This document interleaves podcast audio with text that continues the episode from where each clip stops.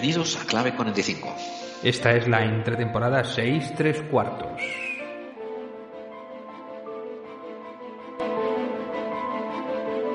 Hola, buenos días, buenas tardes, buenas noches.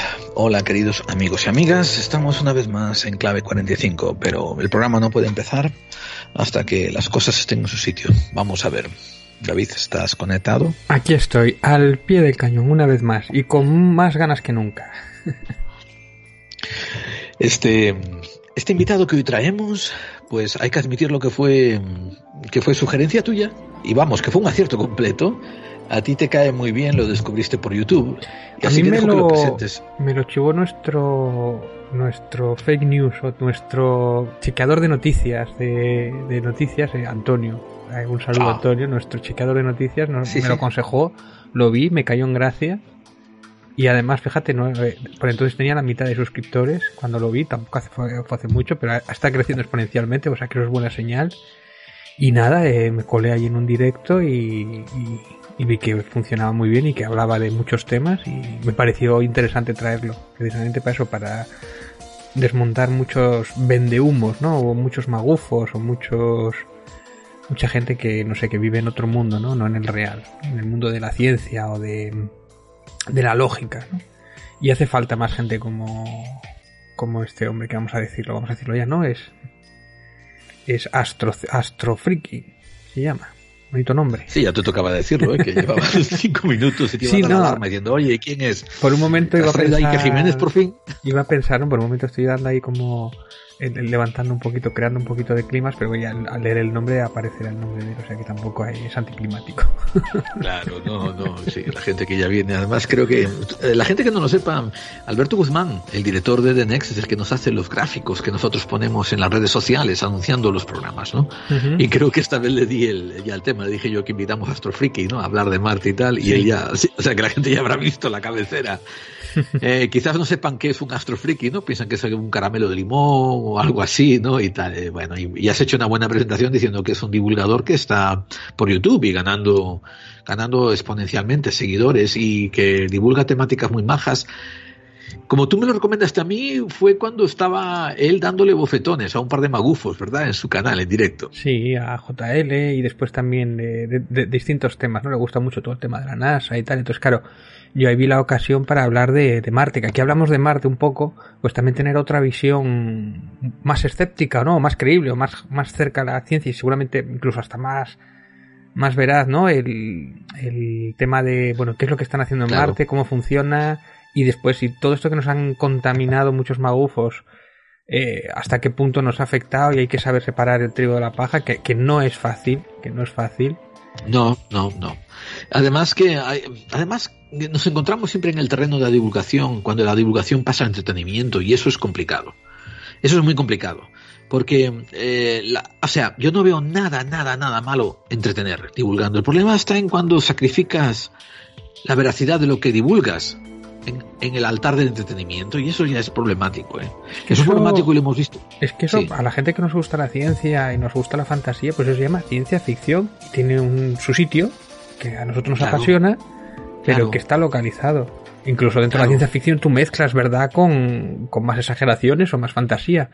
Pero dentro de la divulgación, pues no, hay que ser lo más estricto posible. Después tú puedes montar teorías o posibilidades, ¿no? Pero tienes que tener muy claro, hay que delimitarlo y, y decir que la ciencia llega hasta aquí. Claro. Y ya está. Y esto, y esto enlaza un poco con lo que vamos a hablar una vez que acabemos de hacer la entrevista con Astrofriki, que quiero, quiero hablarte un pelín, ¿no? Eh, y a la tía, a la audiencia, de que ya hemos puesto los cimientos, ¿no? Sobre la séptima temporada, tenemos una temática, tenemos algo que tenemos que discutir.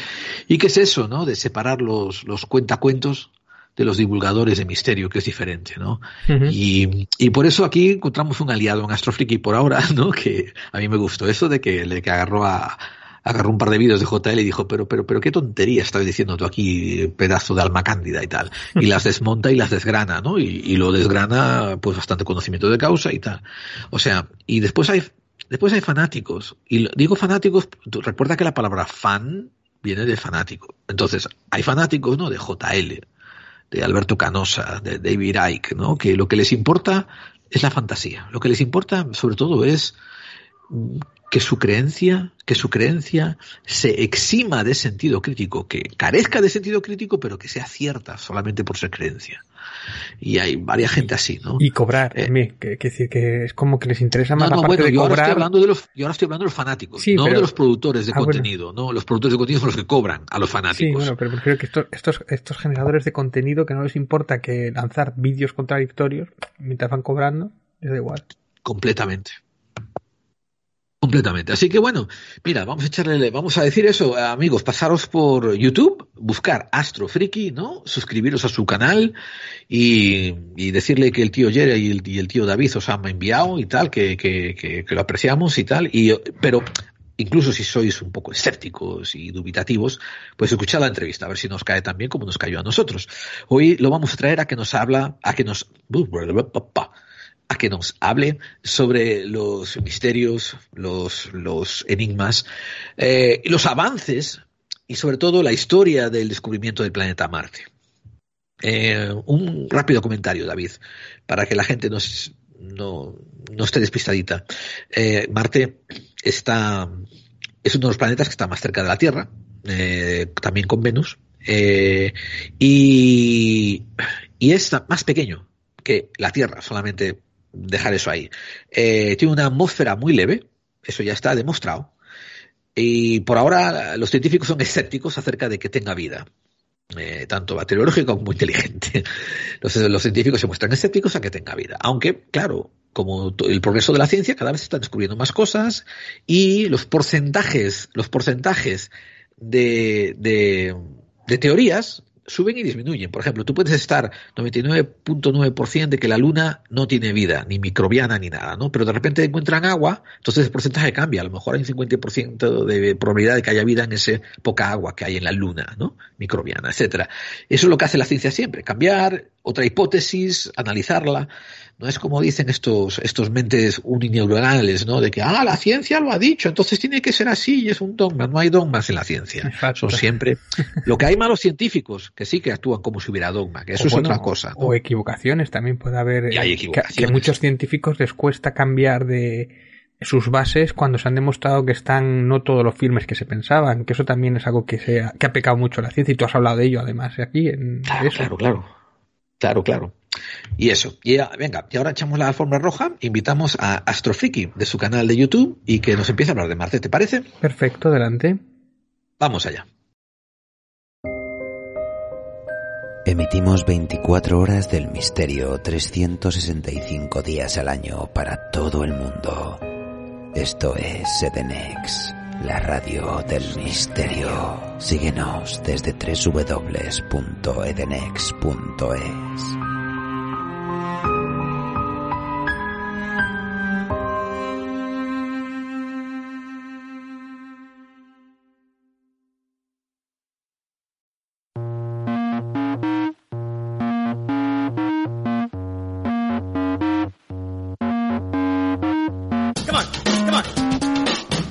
dat zien we dat noemen. Het loopbaar dat zomaar. En dan. Logisch, maar dat dit. Nee, zomaar ben.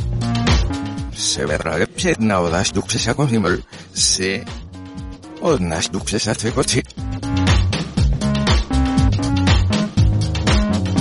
Esto que estás escuchando es lo mismo que has escuchado antes, pero al revés. Esto es una cuña de promoción de todo nos da igual, donde vamos a darle una vuelta al mundo del misterio. Todo nos da igual, todos los jueves a las 23 horas en Edenex Radio. Y los miércoles a las 13 horas en Radio 4G Benidorm. No faltéis.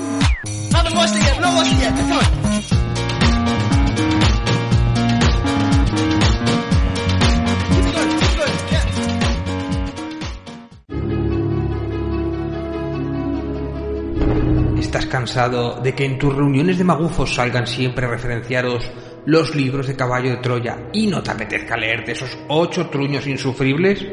No te preocupes, David Santiso tiene la solución. Acaba de publicar bajo el sello de Guante Blanco Caballo de Cartón, un libro que parodia al libro que a su vez copió al libro de Urantia. Y ocurre más o menos lo mismo, pero sin las partes aburridas y en clave de parodia. Y sobre todo con un orondo matemático friki conspiranoico de protagonista, que es capaz de ver los unos y ceros de esta Matrix en el tercer Red Bull de litro. Porque este libro, todas las conspiraciones existen. Bueno, todas, todas no. La de la Tierra plana es demasiado estúpida. Caballo de cartón, con prólogo de Oscar Fábrega, pa' tu cuerpo moreno. Tus reuniones magufas ya no volverán a ser lo que eran.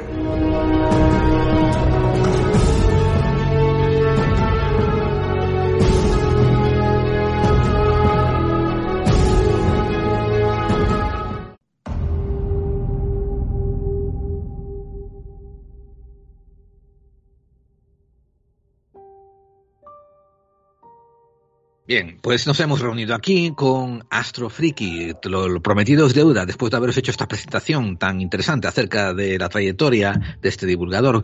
Hola Astro Friki, ¿cómo estás? Pues muy bien, muy contento de estar en el programa, la verdad, es mi primer podcast. Ah, Así que sed suaves. sed suaves. Y tranquilo, hombre, vienes como un amigo de la casa, así que, así que se te ponen unas tapitas, unos vinos y echamos el programa para adelante, tío. Esto, mira, para inaugurarnos con tu estancia contigo, te, te comento a ti y comento a la audiencia de que David eh, ha estado siguiéndote, ¿no? En todos los programas que tú divulgas, tu plataforma parece que principalmente es YouTube. Eh, y David fue el primero que vino diciendo, Gerald, Gerald, tío, tenemos que traer a este, ¿no? Y me pasó un vídeo tuyo donde tú estabas desmontando muchas de las baballadas, de las, de las bocachancladas que hace el JL, ¿no? Y la verdad fue que es cierto que, que tanto David y yo nos echamos una risa sobre los, los, collejazos que le metías al JL, ¿no? Con sus, con sus fantasmadas, ¿no?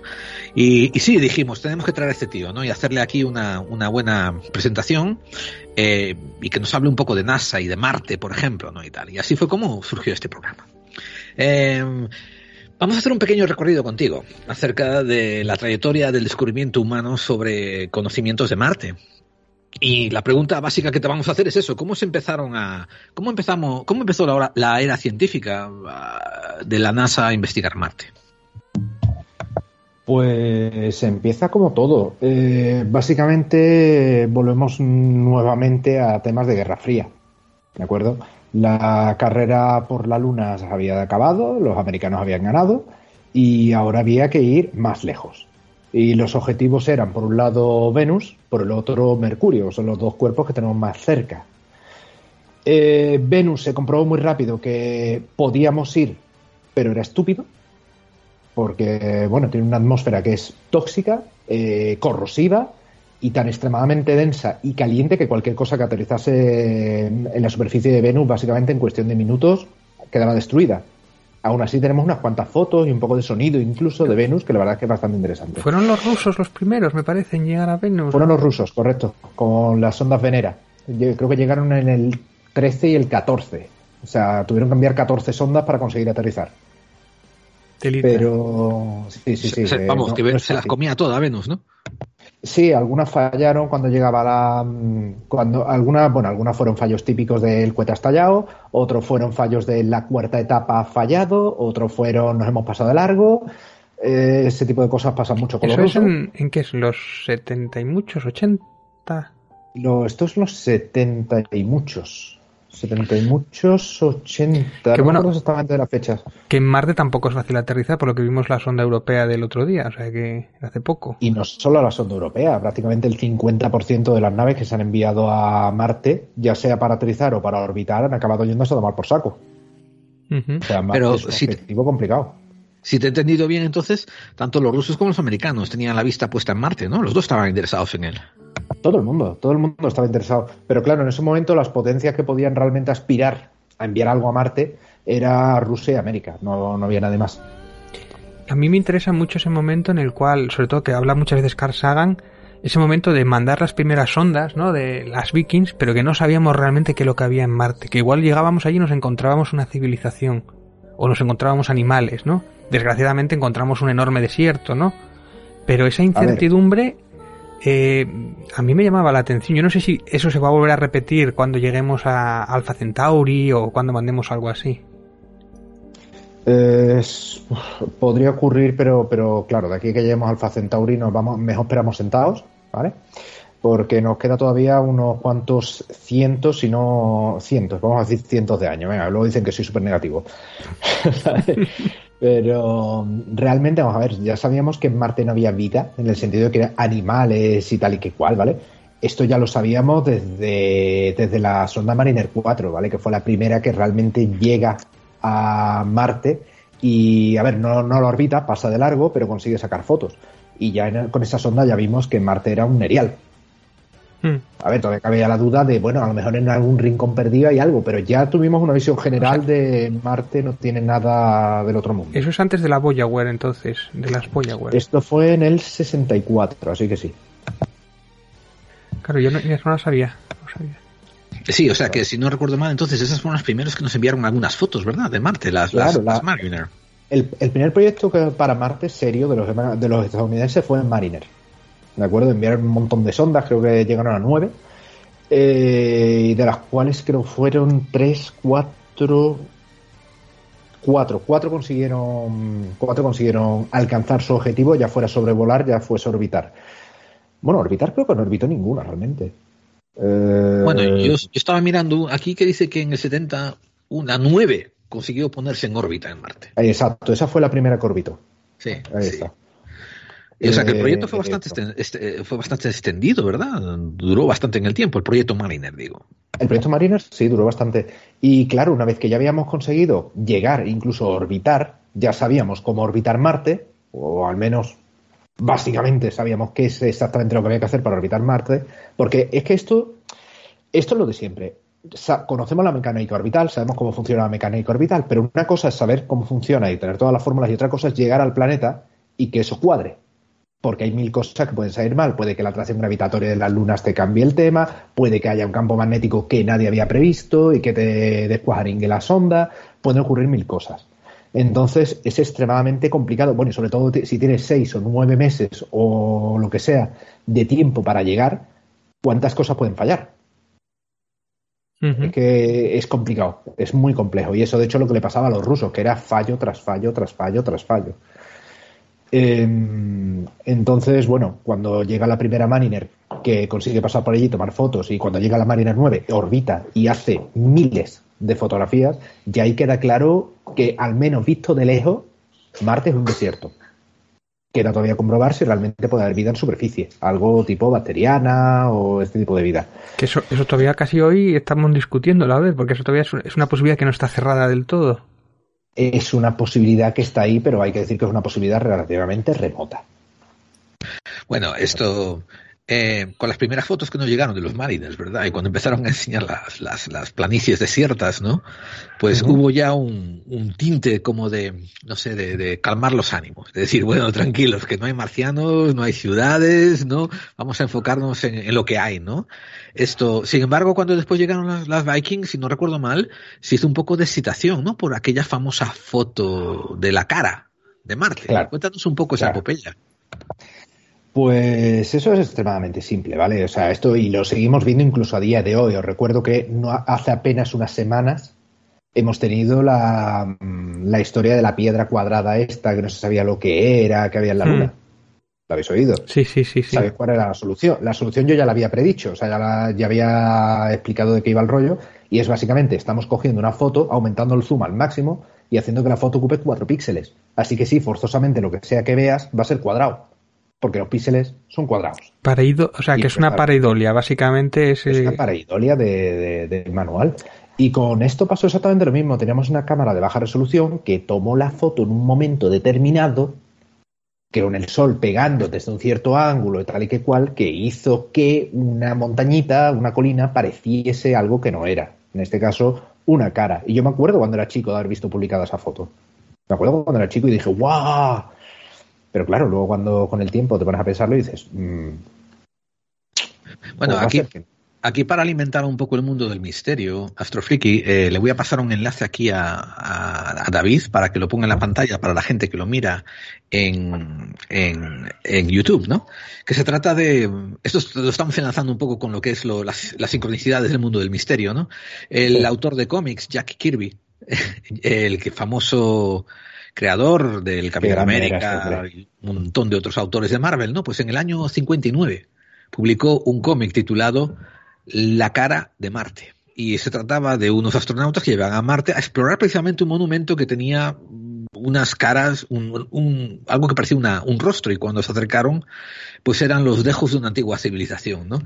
Pero esto, Estos son, esto hay que decirlo, sí. claro, eh, mucho antes, en 1958, y, y la Vikings claro. fue en el 76, que no fue. Sí, estas son esas sincronicidades bellísimas que nos encanta, nos encanta destacar del mundo del misterio, ¿no? Que esto sí es interesante anotarlo, ¿no? Ahora, Ahora, fijaros en el dibujo, ¿no? De, de, la cara de Marte de Kirby, no sé, más que, más que la de la plataforma de, de Marte parece una cara de un Olmeca, ¿no? De las civilizaciones preincaicas y mapuras. Pero, pero bueno, o sea, es bonito, es bonito ver esas sincronicidades y tal, y, y, la gente que las investigue, o sea, que las investigue, que las lea, que diga, ay, qué bonita coincidencia y tal, porque la fantasía, la fantasía, la imaginación, bueno, en fin, cada uno puede volar y llegar lejísimos montada en ella. Fíjate, que dicen que con, dicen que con una fantasía y un euro te puedes comprar un chicle. Yo hay una cosa que aquí obligó a la NASA, la, bueno, esto, esto que me, decirme vosotros, porque esto hablamos ya alguna vez en el programa, alguna vez no, se le obligó casi a la NASA por presión popular que hiciera otra pasada, pero la NASA lo tenía clarísimo que no era nada raro. No como en el caso, por claro, ejemplo, de, creo que fue China, además, ¿no? Con el caso de la roca que, ante el, el, la, noticia que se propagó de que esa roca que era tal, pues acercó la, el, el rover o, la, el pequeño aparato, lo acercó para sacar más fotos a la cercana, ¿no? pero lo hizo en el momento, tardó lo que tardó porque tardaba un día o dos, pero aquí con la Vikings es como que se hizo el remolón en la NASA, no sé, también en otros tiempos. Hombre, también tienes el problema de que, vamos a ver, uh, un... tienes un orbitador que está orbitando el planeta, en una órbita determinada, que lo que hace es hacer varias pasadas al planeta, cambiando, cada vez que pasa, está cambiando la posición sobre el planeta. ¿De acuerdo? Porque tu idea básicamente es de mapear el planeta. Mm. Tú no, no, estás haciendo turismo, tú necesitas mapear el planeta entero. Mm. ¿Vale? Entonces, básicamente, volver a tomar una foto de, ese, de, esa, de esa cosa implicaba hacer un cambio de órbita, es decir, gastar un montón de combustible para cambiar la órbita para que vuelva a pasar sobre un solo punto, simplemente porque han visto una foto en la que parece que hay una especie de cara. Es que es absolutamente ridículo. Es absolutamente ridículo y obviamente de, solo a nivel de costes es que no se puede permitir. Es decir, esa misión ha costado una millonada como para ahora gastar mmm, seis meses de combustible yeah. para eso. Es acortar la misión simplemente por, por una cosa que, que, que, no es nada realmente. Y aparte, yo sub, me imagino bien que los geólogos de la NASA han visto eso, han mirado y han dicho, mmm, bonita paridoria. Ya está. y además. Y volviendo, y volviendo además un pequeño detalle con respecto a lo que has dicho de Jack Kirby, que publicase eso en el 58. Es curioso que hable de las caras de Marte, pero también me gustaría hacer una pregunta. ¿Cuántos otros relatos de ciencia ficción basados en Marte ha habido a lo largo de la historia que no tienen nada que ver con nada que haya ocurrido realmente? Uh -huh. Y te darás cuenta que ese relato es una aberración estadística. Oh, desde luego. O sea, desde luego, recordemos que, si no recuerdo mal, la Guerra de los Mundos de H.G. Wells eh, nos invadían desde Marte, ¿no? Sí. Correcto, sí, sí. Correcto. Y todavía estamos esperando a que lleguen, aunque no hay que preocuparse, ¿no? Que si nos invaden desde Marte tenemos las bacterias para que se los coman. ¿no? Yeah. Dijo no, eran, no eran tan listos, ¿no? Pero el, el, el, lo que dices tú de la Guerra de los Mundos venía sobre todo alimentado de la visión aquella de los canales de Marte, que si estaban allí, entonces de esa historia se nace el como que hay que evolucionar rápido, hay que poner defensas porque igual vienen los marcianos a conquistarnos, ¿no? Venía un poco de, de, esa historia que también es interesante. La ciencia ficción se alimenta de lo que sabían en ese momento, ¿no? Una vez que ya Marte sabemos que no hay vida, pues ya entonces en vez de, de Marte, pues son de, de, otro sitio, ¿no? O sea, es, la, la ciencia ficción se claro. va adaptando, ¿no? Claro, y fíjate, a pesar de lo que nos constante, de, los que no, de lo que nos contaste tú, ¿no? De que había un montón de problemas logísticos para tener que hacer las siguientes pasadas sobre la cara de Marte. Que al final esto, esto la gente quizás no lo sepa, pero hubo uh, muchos organismos de presión que se dirigieron hacia el Congreso de los Estados Unidos para que le dieran la orden a la NASA para que hiciesen las otras pasadas por encima de, de la cara de Marte, ¿no? Para, para cerciorarse si era un monumento artificial o no. Y Pero... uno, uno de estos grupos de presión Eh, tenía que ver con, no me acuerdo, a ver, lo siento, lo siento estar tan mal informado, no me acuerdo del nombre del grupo, pero un amigo del programa, David, Richard Hogland, fue el cabecilla de este grupo de presión. Eh, creo que él montó un grupo que tenía un. A ver, no lo busquéis en Google porque no va a resultar por ese nombre, pero tenía un nombre así afín a divulgadores eh, de la exopolítica a favor de. para ayudar a la NASA o algo así. Tiene el nombre del grupo, ¿no? Y sí, el hombre reunió como mil firmas, ¿no? Pero una vez analizadas las firmas del grupo, pues la mitad eran las suyas y la otra mitad eran los vecinos del barrio, ¿no? Los que él estuvo pagando bocadillo de chorizo para que firmaran. qué bien. Así yo también reúno firmas. bueno, esa, esa, esa, fue la verdad, de que eran cuestionables la calidad de las firmas que reunió, ¿no? Para, para sumarse a la petición. Ahora, quiero matizar a la audiencia de que Richard Hoagland no fue, no fue el único impulsor, ni siquiera el principal impulsor para que la NASA hiciese otra pasada. Sin embargo, en su libro Dark Side Mission, Secret of the History of NASA, por allá por la página 257, él sí dice que gracias a él y a su insistencia como consultante, pues la NASA fue a hacer otra pasada para mirar y aún así no consiguieron aclarar que no era artificial. Eso es lo que dice Hoagland. Yo, yo, yo quiero irme hacer a, gente tan, tan realista y tan, yo quiero poner... con los pies en la tierra, ¿no? Que ah, eso es el único comentario que me hacen los dos, el David y Astrofiki. Yo quiero poner las fotos de precisamente de esto, de, de algunas de las geometrías que se supone que hay ahí raras, imposibles, que hay en Sidonia, que a mí me apasiona toda esta mitología de, vamos, se ha escrito mucho, ¿eh? el tanto de la ciencia ficción y todo esto, estas geometrías, estas casualidades que después las relacionan con las pirámides de Egipto, con las pirámides de Egipto. Fue este señor, Richard Hoagland, el que empezó en su libro hablando sobre las estructuras, las estructuras cristalinas en la Luna.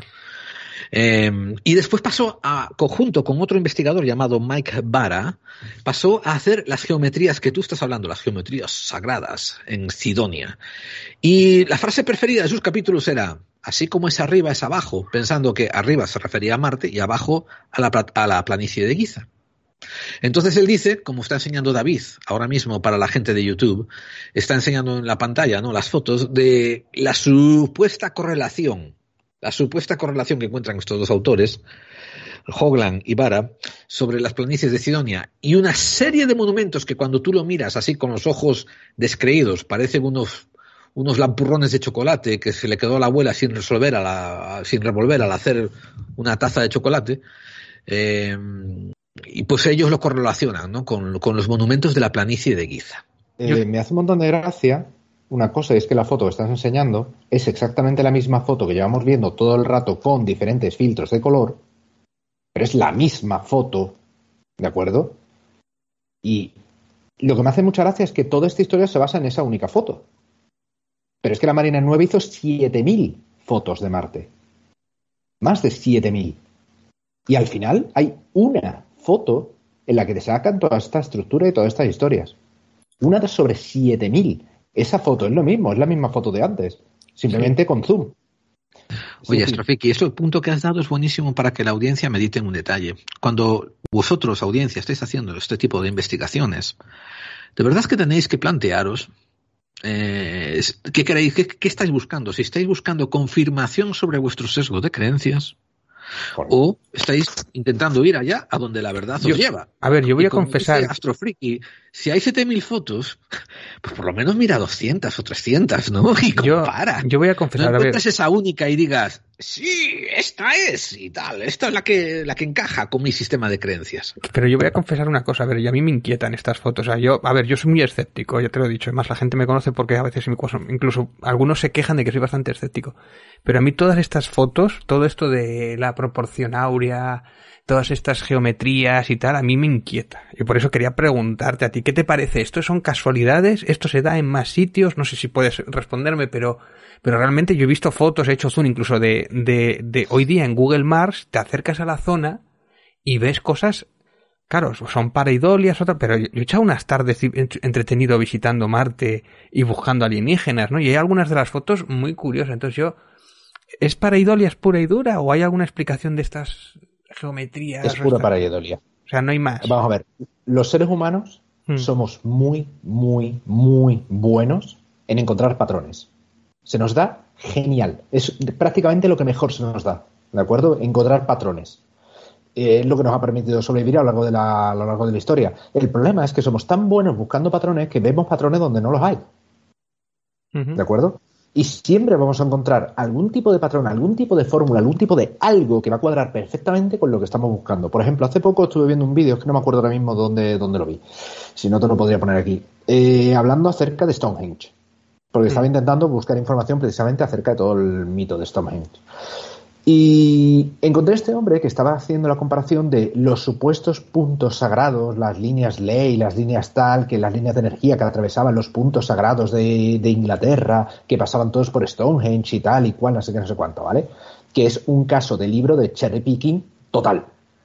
Bueno, pues él hizo su propia investigación y creó un, mapa con un montón de estructuras perfectamente triangulares, pero al centímetro, ¿vale? Basándose en ciertos puntos que encontraba en toda en todo Reino Unido y consiguió un mapa gigantesco que tenía casi 300, 400 puntos que creaban triángulos perfectos cada vez. Era alucinante. ¿Sabes lo que había lo que estaba buscando? Una marca de supermercados. Una marca de supermercados cogió una marca de supermercados y como tenía todos los puntos de todos los supermercados, se podía permitir el lujo de decir, vale, pues trazo una línea de este punto a este punto, el que está en medio lo voy a ignorar porque no me interesa, pero lo uno con este, con este y ya tengo un triángulo. Venga, siguiente. Y así. Ya está. Qué ejemplo maravilloso. Sí, qué ejemplo maravilloso nos has dado. Y es un puñetero supermercado. O sea, si puedes encontrar estructuras secretas, triángulos y tal con una red de supermercados, obviamente la puedes encontrar con lo que quieras. O que a, lo mejor los, o a lo mejor los supermercados es una conspiración en una masónica. También puede ser. También puede ser. Pero voy a pensar que es casualidad. Esto quiero también que la audiencia entienda, ¿no? Que, que cuando se trata de mm, sacar estas fotografías, sacando estas ondas, y que después gente como Hoglan o Vara o cualquier otro, ¿no? O JL, agarran usándolas como referencias, como, como su material. Hay un montón de factores que no se tienen en cuenta. O sea, para empezar, David, esto yo sé que lo entiendes a la perfección, está el asunto de la altura, ¿no?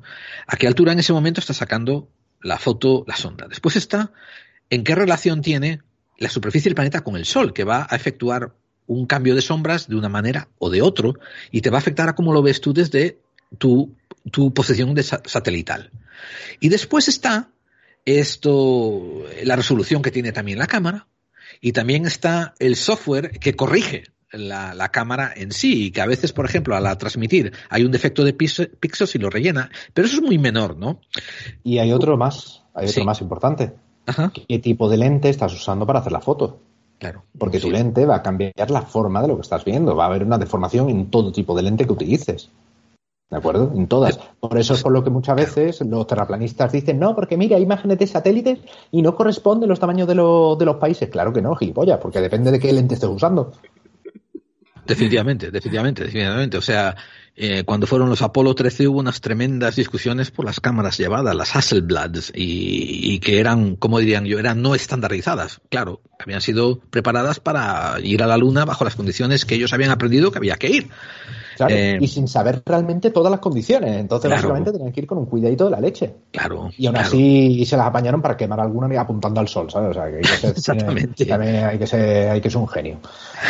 Pero, o sea, pero fíjate todos estos factores que yo te estoy compartiendo, David, ¿no? Y audiencia, cuanto más esto para decir que esta única foto, como decía Astrofriki, ¿no? Esta única foto de 7000 es la que te da la prueba de que la- se alinean las pirámides de Giza con las estructuras de Sidonia, ¿no? Como dice él.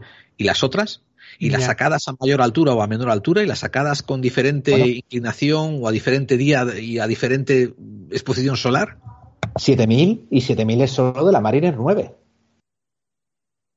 ¿Vale? Solamente 7000 de la Mariner 9. Hablamos de todas las ondas que ha habido después y de los decenas de miles de fotos que han tomado. Y la cantidad de veces que han pasado por encima de esa órbita, tío. Tenemos ondas que llevan años tomando fotos de Marte. Han pasado por encima de la misma zona 20.000 veces. Sí, bueno, la conclusión es que si hubiera algo que quisieran ocultar sería, no, mm, sería complicado porque tienen, o sea, está súper fotografiado y, y, lo mismo con la superficie de la Luna, ¿no? Que también se juega eso, ¿no? Muchos magufos juegan eso de hay estructuras en la Luna, hay, mira, este cuadrado blanco. que hay aquí. encanta eso. Sí.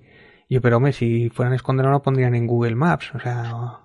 Yo creo que lo que más importante para llevarnos a casa y recordar es que lo que dijo Astrofriki, que aquí se comete la falacia de cherry picking, ¿no? que es un término anglosajón que quiere decir que de una cesta de cerezas eliges tú las que te convienen mejor. Cherry quiere decir cereza, picking las eliges. No evalúas toda la data. Si evalúas toda la data, al final te salen casi cosas incongruentes y dices, ah, pues no he aprendido nada, ¿no? Porque, vamos, no te revela nada. Pero claro, cuando dices, ah, mira, esta, esta se, se, esta se pone en línea con lo que yo quiero creer. Esta entra de mi sesgo de confirmación. Y esta también demuestra lo que yo quiero comprobar. Y, pero ignoras todas las que no.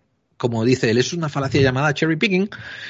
Y es, y es, y es, es típica de todos los vendehumos, ¿no? De YouTube que se ponen a, podríamos descartar que hubiera una civilización antaño allí y que tuvieran vida o que hubieran hecho ese tipo de construcciones o no está descartado al 100% o hay que excavar más. O sea, si hubieran pasado 100 millones de años, no quedaría nada o... Mira, está descartado simplemente por la, por la naturaleza del planeta. ¿De acuerdo? Marte es un planeta muy pequeño que no ha tenido... Eh, perdona, Astrofeki, está descartado el que haya eh, civilizaciones en este momento, dices, ¿no? No, que haya habido civilizaciones. O sea, también, no, se también descarta, en el no se descarta que haya habido vida, pero vida bacteriana. O sea, bichos Vale. y eso tampoco, No sé. porque hablaban de vida, de No. agua. Dime, dime. No, porque, vamos a ver, necesitas el agua para que aparezca la vida, Mm. ¿vale? O sea, para que aparezca la vida tal y como nosotros la conocemos, basada en el carbono, que es lo más coherente que hemos encontrado hasta ahora. Eh, em, pero el tema es el siguiente. Marte es un planeta muy pequeño en tamaño, le falta masa comparado con, por ejemplo, con la Tierra o con Venus. Entonces, ¿qué pasa? Que sus materiales pesados en la fase en la que el planeta todavía estaba fundido, sus materiales pesados no cayeron al centro del planeta, al núcleo, creando un núcleo de níquel y hierro como tiene la Tierra. Bueno, níquel y hierro, decimos níquel y hierro, pero realmente está compuesto de todo, como por ejemplo de un montón de, de uranio. Eh, entonces, sin ese núcleo de níquel y hierro en el centro del planeta girando, no tienes campo magnético que proteja contra la radiación solar, contra los vientos solares. Y ese es el problema principal que tiene Marte, que como se solidifica, es muy pequeño, se solidificó muy rápido, no tuvo un núcleo, no tiene esa protección de la que goza la Tierra. Entonces, cualquier forma de vida basada en el carbono, tal y como nosotros la conocemos, si en el momento en el que ese campo magnético primigenio que pudiese tener Marte, en el, en el momento en que eso se apaga, automáticamente toda posibilidad de que exista vida se va a tomar por saco. Porque es que la radiación solar lo que está haciendo es destruir el ADN. De hecho, una cosa, yo, yo había oído eh, de que había perdido el campo magnético en un momento dado, y entonces cuando se queda deser- desértico, pero que antes sí que podía haber ese agua, podía haber esa vida o protovida. Correcto. Y ahora es donde vamos al otro punto. ¿Cuántos miles de millones de años pasaron en la Tierra desde la aparición de las formas de vida eh, monocelulares a las pluricelulares? Ese salto. O sea, de que una forma de vida tenga una célula o tenga dos. ¿De acuerdo? Ese salto llevó cientos de miles de millones de años. O sea, el periodo más largo de la, de la historia de la vida en la Tierra fue ese salto. A partir de ese momento, en el momento en que los organismos pluricelulares aparecieron, ya ahí explotó. Ya ahí explotó. La diversidad creció a una velocidad brutal. Pero el paso previo es larguísimo. Y la Es posibilidad, y esa teoría que hablan de que igual la vida se originó en Marte y se después se contagió, se contaminó la Tierra a raíz de un meteorito o de un evento o algo. Eh, eso es la teoría de la panspermia, pero eso está extremadamente discutido. Eh, vamos a ver, ¿cabe la posibilidad de que algo así ocurra? Sí, de hecho tenemos meteoritos en la Tierra que sabemos pertina- pertinamente que vienen de Marte. ¿De acuerdo? Sabemos que son de allí. Pero ¿en qué supuesto una forma de vida que es algo extremadamente frágil consigue sobrevivir a lo que sea que haya lanzado eso al espacio el viaje a través del espacio, el tiempo que eso haya durado, porque obviamente esto no iba apuntado, esto ha llegado aquí cuando ha llegado. Eh, más la reentrada en la atmósfera, impacto contra la Tierra, o sea, todos estos pasos, co- ¿cómo algo puede haber sobrevivido a todo esto? ¿Vale? O sea, ya para empezar, hablamos de cantidades de energía bastante gordas para que algo aguante vivo. Y sobre todo, ¿qué explicación tendría entonces este tiempo de retraso desde la aparición de la vida hasta la multiplicación, digamos, de la vida, ¿vale? Hasta la, explosión de, la vida multicelular. O sea, que, originalmente venga de Marte, vale, pero entonces lo que viene originalmente de Marte eran criaturas unicelulares. Y lo que vamos a encontrar en Marte entonces serán criaturas unicelulares. Ya está. No, no, vamos a encontrar nada más grande y, que eso. Y claro, yo, la otra cosa que había oído era de que si encontramos vida sería abajo, o sea, enterrado. No sé cuánto enterrado. Sí, Cuéntame en el caso de, que sobreviva un algo en Marte, de que algo haya conseguido sobrevivir después de todo este tiempo, básicamente tendría que vivir bajo varios metros de regolito o de suelo marciano. ¿Por qué? Volvemos a lo mismo. Al no tener la protección de un campo magnético y de una atmósfera en consecuencia, la radiación golpea directamente el suelo, pero la radiación tiene una capacidad de penetración limitada. Por eso es que en las centrales nucleares tenemos metros de, tenemos paredes de varios metros de hormigón para mm. evitar que la radiación escape en caso de que haya un problema. Y con el suelo pasa lo mismo. Es como si queremos irnos a vivir a la Luna, por ejemplo, crear una base en la Luna, créeme que esa base no va a estar en la superficie de la Luna ni de coña. Esa base va a estar escondida en un túnel de lava, a varios metros de profundidad. Sí, sí, Precisamente para evitar lo más gordo de la radiación. De hecho, en Marte, y en Marte pasaría lo mismo. En Marte lo mismo había oído también, ¿no? Que van unas grietas que hay, eh, claro, para protegerse de normal. Oye, hay otra cosa que hablan mucho también, que se utiliza muchísimo en esto del, pues ciertos magufos, ¿no? Que es esto de la de, la, colometría, vas a Sí. Eh, antes de que entraras a hablar de colometría, te quería preguntar esto. Ah, pues Hay un montón de cantidades de, de, fotos, ¿no? Sobre, sobre Marte, ¿verdad? Pero eh, antes, o sea, antes del tema este de colometría, pues hay discusión sobre, sobre que si las fotos están trucadas o si son truchas, ¿verdad, Astrofriki? Vamos a ver, todas las fotos se corrige el color como, pero vamos a ver, cualquiera que suba una foto a Instagram corrige, ¿vale? Cualquiera que haga astrofotografía va a corregir y va a hacer eh, estaqueado, va a hacer un montón de cosas. Las fotos de Marte es, es que es complicado porque las fotos en Marte no son realmente, o sea, no vas allí con una Nikon y haces una foto, ¿vale? Estamos hablando de fotos con un objetivo científico. Entonces llevan una serie de filtros para detectar a través de la luz que recibimos distintos elementos, etcétera. E, es extremadamente complejo, ¿vale? O sea, la ciencia detrás es brutal.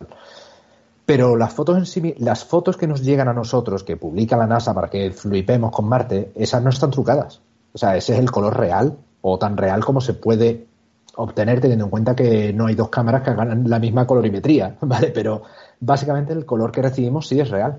Es decir, Marte tiene el cielo rojo y sus atardeceres son azules. Entonces ahora sí voy a poner la foto aquí del, del gran JL, grande tamaño, digo, siempre hago el chiste este que ya lo tengo que sale la foto de, del rover con la colimetría, que es la corrección de color que utilizan después para la foto, y en la marca que, que, que por qué esta foto tiende al rojo. Entonces, claro, como que piensan Haz una cosa, eh, ¿puedes aplicarle zoom a eso? Quiero ver la foto de abajo en grande. Ah, eh... Sí, puedo. ¿De verdad que puedes? Sí, claro que puedo, más o menos. Ah, no, no Qué guay. No, no te deja. No puedo. No te deja. Tendría que buscar... Esto es una captura de un vídeo. Sí. Bueno, aquí no sé si lo ves un poquito mejor. Da igual, ahí se ve. Eh, quiero, quiero que te fijes en la foto y que veas realmente las trazas de polvo que hay encima del rover. Sí, sí, se ven. Eh, para la gente en podcast y en Edenex, pues estamos mirando una foto que hay sobre un rover que está sobre la superficie de Marte, ¿no? Y se ve todo un tono rojizo, casi, casi anaranjado, tanto en la Tierra como en el cielo. Pero ahora Astrofriki nos acaba de decir que nos fijemos en la superficie del rover, donde aparece la bandera americana, y se ven restos de polvo rojo ahí encima, efectivamente. Marte tiene, tiene un problema, ¿vale? Y el problema es el polvo marciano. De hecho, los el mayor, el mayor bemol que hay cuando diseñas algo para llevarlo a Marte, algún robot, es precisamente cómo lo proteges del polvo, que el polvo no entre en ninguna junta, que el polvo no entre en ningún sitio que pueda llegar a impedir el movimiento del rover.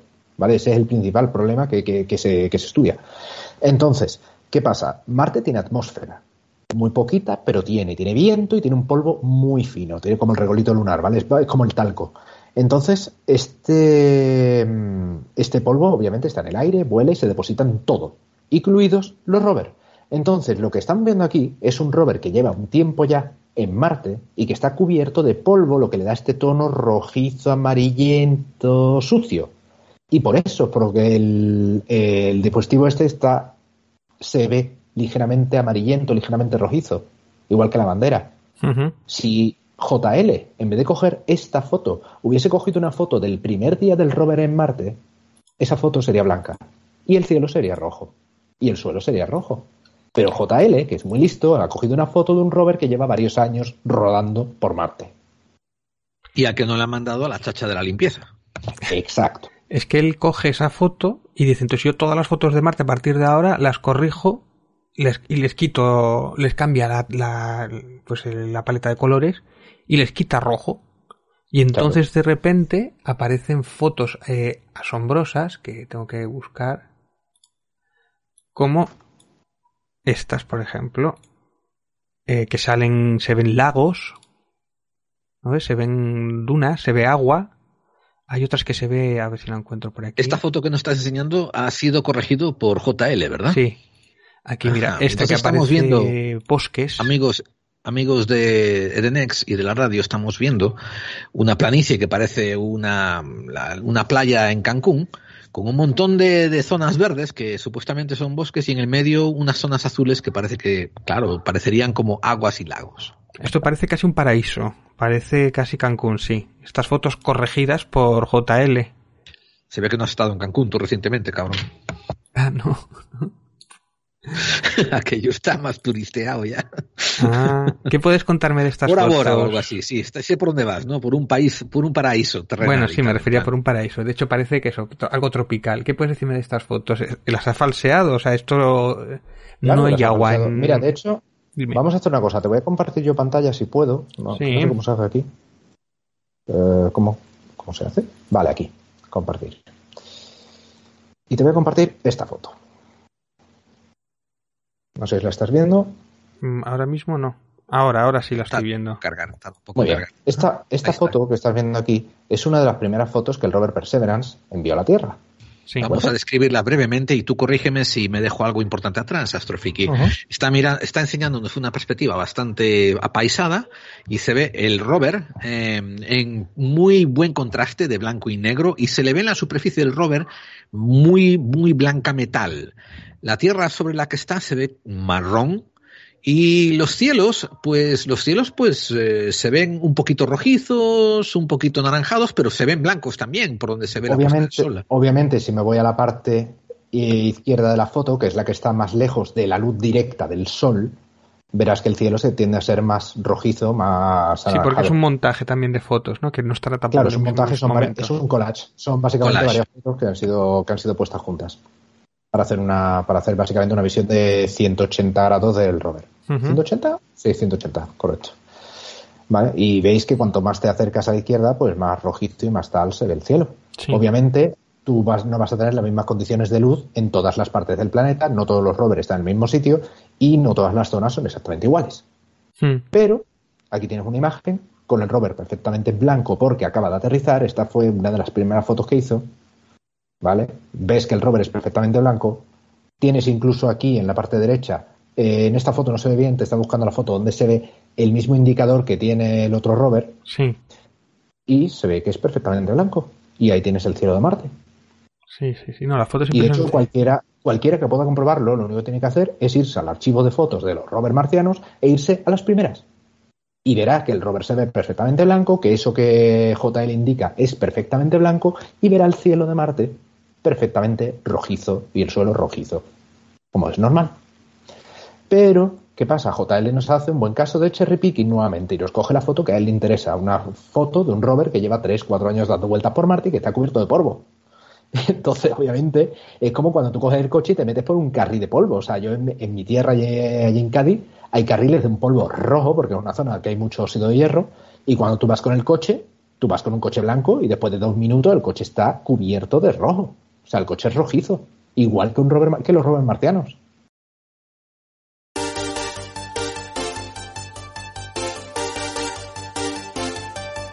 Desde lo paranormal hasta lo místico, desde lo desconocido hasta lo científico, ya estamos aquí y somos Hombres de Negro, todos los miércoles en exclusiva a las 11 de la noche en edenex.es y todos los jueves en iVoox.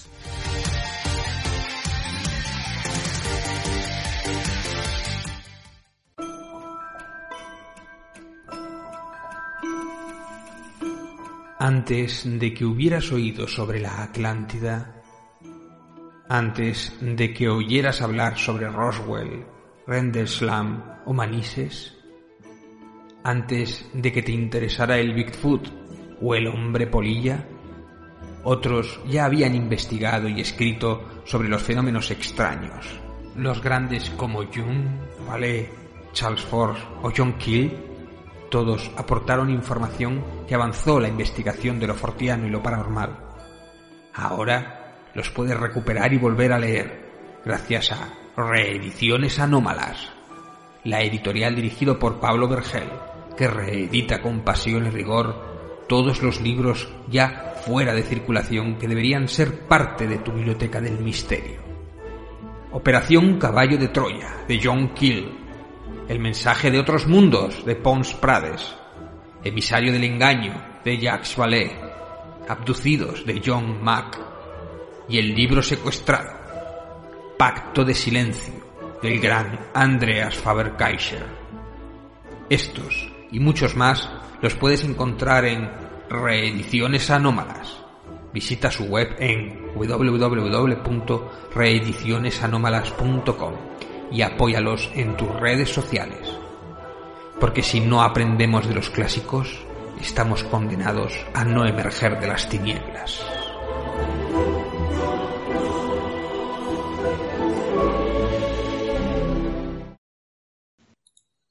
Bien, entonces con respecto a los ríos de Marte, lagos y todo esto, bueno, yo he visto que sí que antiguamente, voy a poner alguna foto yo ahora mismo, ríos de Marte o antiguos ríos de Marte que quedan los surcos, esto es lo más parecido que nos queda. Bueno, hay alguna noticia sí que decía que igual se había algo de agua en algunas zonas, pero muy, ¿no? Esta foto de aquí, por ejemplo, ¿no?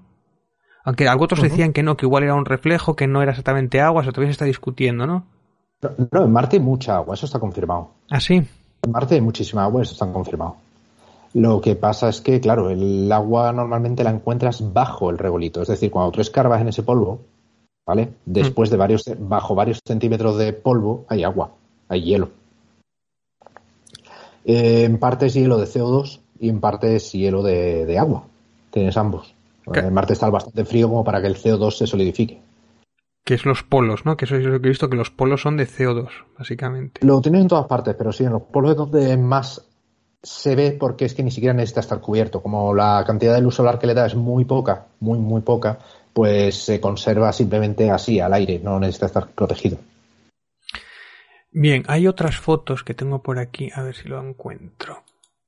Ah. Mientras en la busca, déjame hacer una preguntita a mí, mientras David la prepara. Sí. Entonces, eh, eh, eh, sí, o sea, que entonces hemos confirmado ahora que hay agua, como has dicho tú. Esto.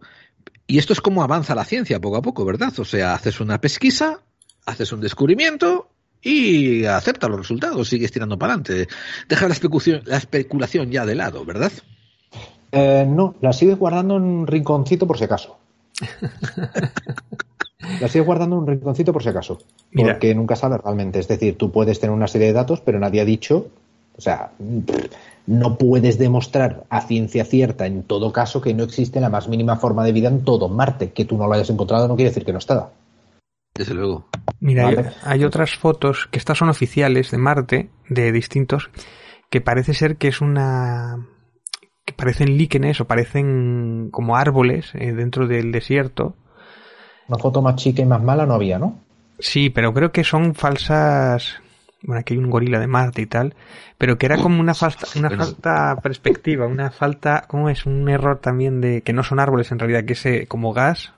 No ves, a mí aquí vemos las mismas fotos, las nuevas ilusiones en blanco y negro, las fotos de antes, pero en blanco y negro.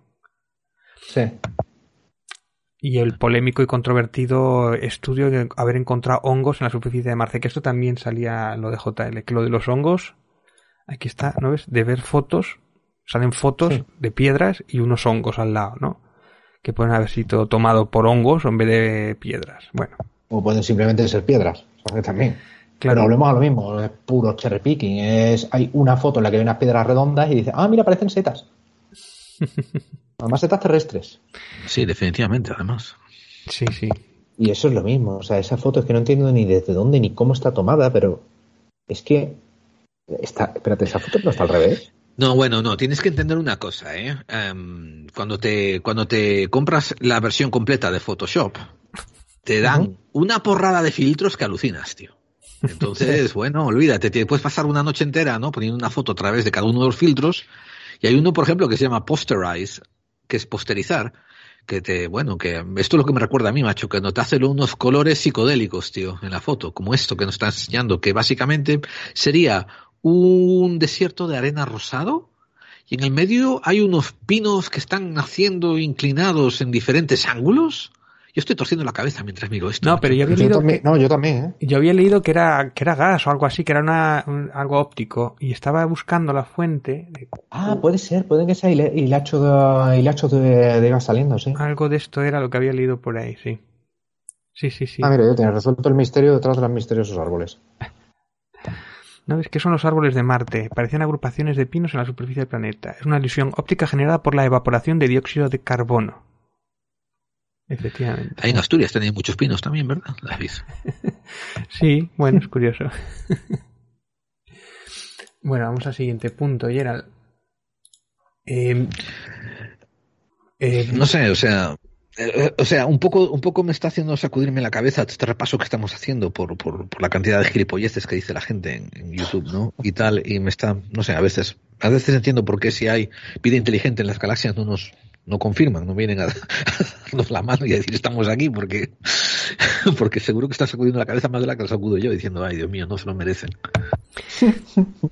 Eh, bueno, yo no sé, por ejemplo, el hecho de eh, cómo nos enfrentaría la NASA si encuentra algún tipo de prueba alienígena o algún tipo de construcción o algo así. Siempre, yo siempre he ¿La tenido, NASA? imagínate, no pregunto. Eso es lo que te quería preguntar. Inmediatamente lo diría seguro. No tiene protocolos precisamente de contención o yo qué sé. ¿Has visto Porque... algún protocolo de, convención, de contención con el tema de las supuestas trazas de vida en eh, la atmósfera de Venus? Mm, sí, me acuerdo de es eso. cierto, sí, es cierto, es cierto. Entonces que tú estás derrumbando por tierra completamente aquello del, del famoso Brookings Report que hicieron en los años 60, ¿verdad? Cuando le comisionaron un... Estás arrugando las cejas. Eh, en los años 60, la NASA le comisionó a un think tank llamado Brookings Institute un reporte sobre cómo lidiar con las exploraciones a la Luna, ¿no? Y en las últimas páginas, en la página 60 del reporte, decía que el Brookings Institute dijo que si se hallase trazos de vida o civilizaciones en la Luna, ¿no? Que debían de mantenerlo callado, porque esto iba a sacudir a todos los cimientos de la civilización humana y no sé qué y no sé cuánto y tal. Recuerda que el reporte es en los años 60, ¿no? Antes de haber llegado a la Luna y tal, pero vamos, que tú crees que ahora, en el 2020, eh, o sea, 60 años después de haber, de haber recibido aquel comisionado aquel reporte, la NASA tiene una actitud bastante dif diferente, ¿verdad? La NASA está a día de hoy a la búsqueda de pasta. Necesitan dinero, simplemente. Es decir, para poder hacer las misiones que quieren llevar a cabo necesitan dinero. Y cada año su presupuesto se reduce más y más y más. Cada año le quitan un piquito más. Y cada año le piden cada cosa más impresionante con menos dinero. ¿De acuerdo? Por eso es que proyectos como el James Webb, que básicamente es un desarrollo tecnológico desde cero en un montón de campos distintos, pero, pero una locura, ha costado lo que ha costado. Por eso por lo que el SLS cuesta lo que cuesta. Porque es que llevan desarrollando el SLS, ¿cuánto? ¿15 años al final con la tontería? O sea, tienes que intentar que el desarrollo de tu cohete se prolongue en el tiempo para poder utilizar pequeñas cantidades de dinero a lo largo del tiempo, lo cual hace que sí, que al final el costo es brutal. Pero es que no te lo puedes permitir de otra manera. Quiero decir, si el James Webb en un momento dado encuentra mm, restos biológicos, ¿no? O esas trazas de vida en alguno de los planetas que está eh, explorando, ¿no? Dentro de seis meses, que creo que empezará la exploración. Eh, o sea, será el primero en decir la noticia, no la cortará, o sea, será primera plana mundial y dirá, en este planeta tenemos bastantes posibilidades de que haya vida, no, no se va a callar. Que va, lo van a soltar el primero y a intentar recaudar fondos para poder hacer un James Webb 2 que sea aún más potente para poder estudiar eso. Bueno, yo tengo un argumento en contra de esa, de esa actitud, ¿eh? te lo diré, que es posible que recuerda que la, masa, la NASA tiene ciertos eh, vínculos ¿no? con el Departamento de Defensa. De hecho, en la mayor parte de los grandes programas que hay siempre hay un consultante del Departamento de Defensa involucrado, ¿no? Porque, vamos, eh, supongo que así está estipulado en su constitución, pero, pero ¿no crees que puede haber una posibilidad de que a lo mejor alguno de estos consultantes por parte del gobierno o el Departamento de Defensa, ¿no? En el caso de descubrir vida o, algo así, diga, ch, ch, ch, vamos a vamos a decidir cómo vamos a lanzar esto y a quién le vamos a dar prioridad a este conocimiento para beneficio económico. A ver, la prioridad va a ser obviamente a las universidades que apoyen a la que apoyen a la NASA, que estén investigando en su momento con la NASA o que hayan invertido en lo que sea que lo haya descubierto. Es decir, si a ver, a ver, a ver, pero eso sería cierto antes, porque ahora hoy en día llega Jeff Bezos y dice, oigan, yo tengo aquí unos cuantos billones, si me dejan a mí mandar mi churro primero para arriba, ¿no? Ah, entonces, shh, calla, que hasta que llegue Jeff no decimos nada. Je eh, Jeff Luthor, digo Bezos, sí, pero... Estoy hablando desde un punto de vista de, no sabes, de geopolítica, de, de, de, cómo manejar la información y sobre todo cómo sacarle lucro, ¿no? A esto. Vamos a ver, hay una cosa muy básica de estas cosas, así es, el primero que la suelta es quien se lleva el mérito. Punto. ¿Tú te crees realmente, creéis de verdad que la NASA iba a perder la oportunidad de conseguir los millones que puedan conseguir en financiación para estudiar una posible mmm, fuente de vida alienígena que hayan encontrado simplemente por intentar callarse y tener cuidado y tal y cual. No lo harían en la puñetera vida, pero en la puñetera vida. Y sí que hay un consultor de la, del, de, del Departamento de Defensa en la NASA, pero es totalmente normal.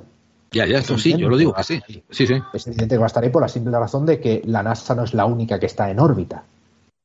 Hay otros bueno, países pero, que son enemigos. Sí, por eso, chinos, y por ¿no? este mismo razonamiento, a lo mejor si, por ejemplo, no se encontrase en una área de Marte, ¿no? Que tuviese vida, que tuviese, por ejemplo, líquenes o hongos, pues a lo mejor ellos no querrían hacerlo totalmente público. Digo totalmente público a nivel mundial porque igual los chinos se le adelantan. Entonces, no, precisamente prefieren... por eso es por lo que tienen que hacerlo público.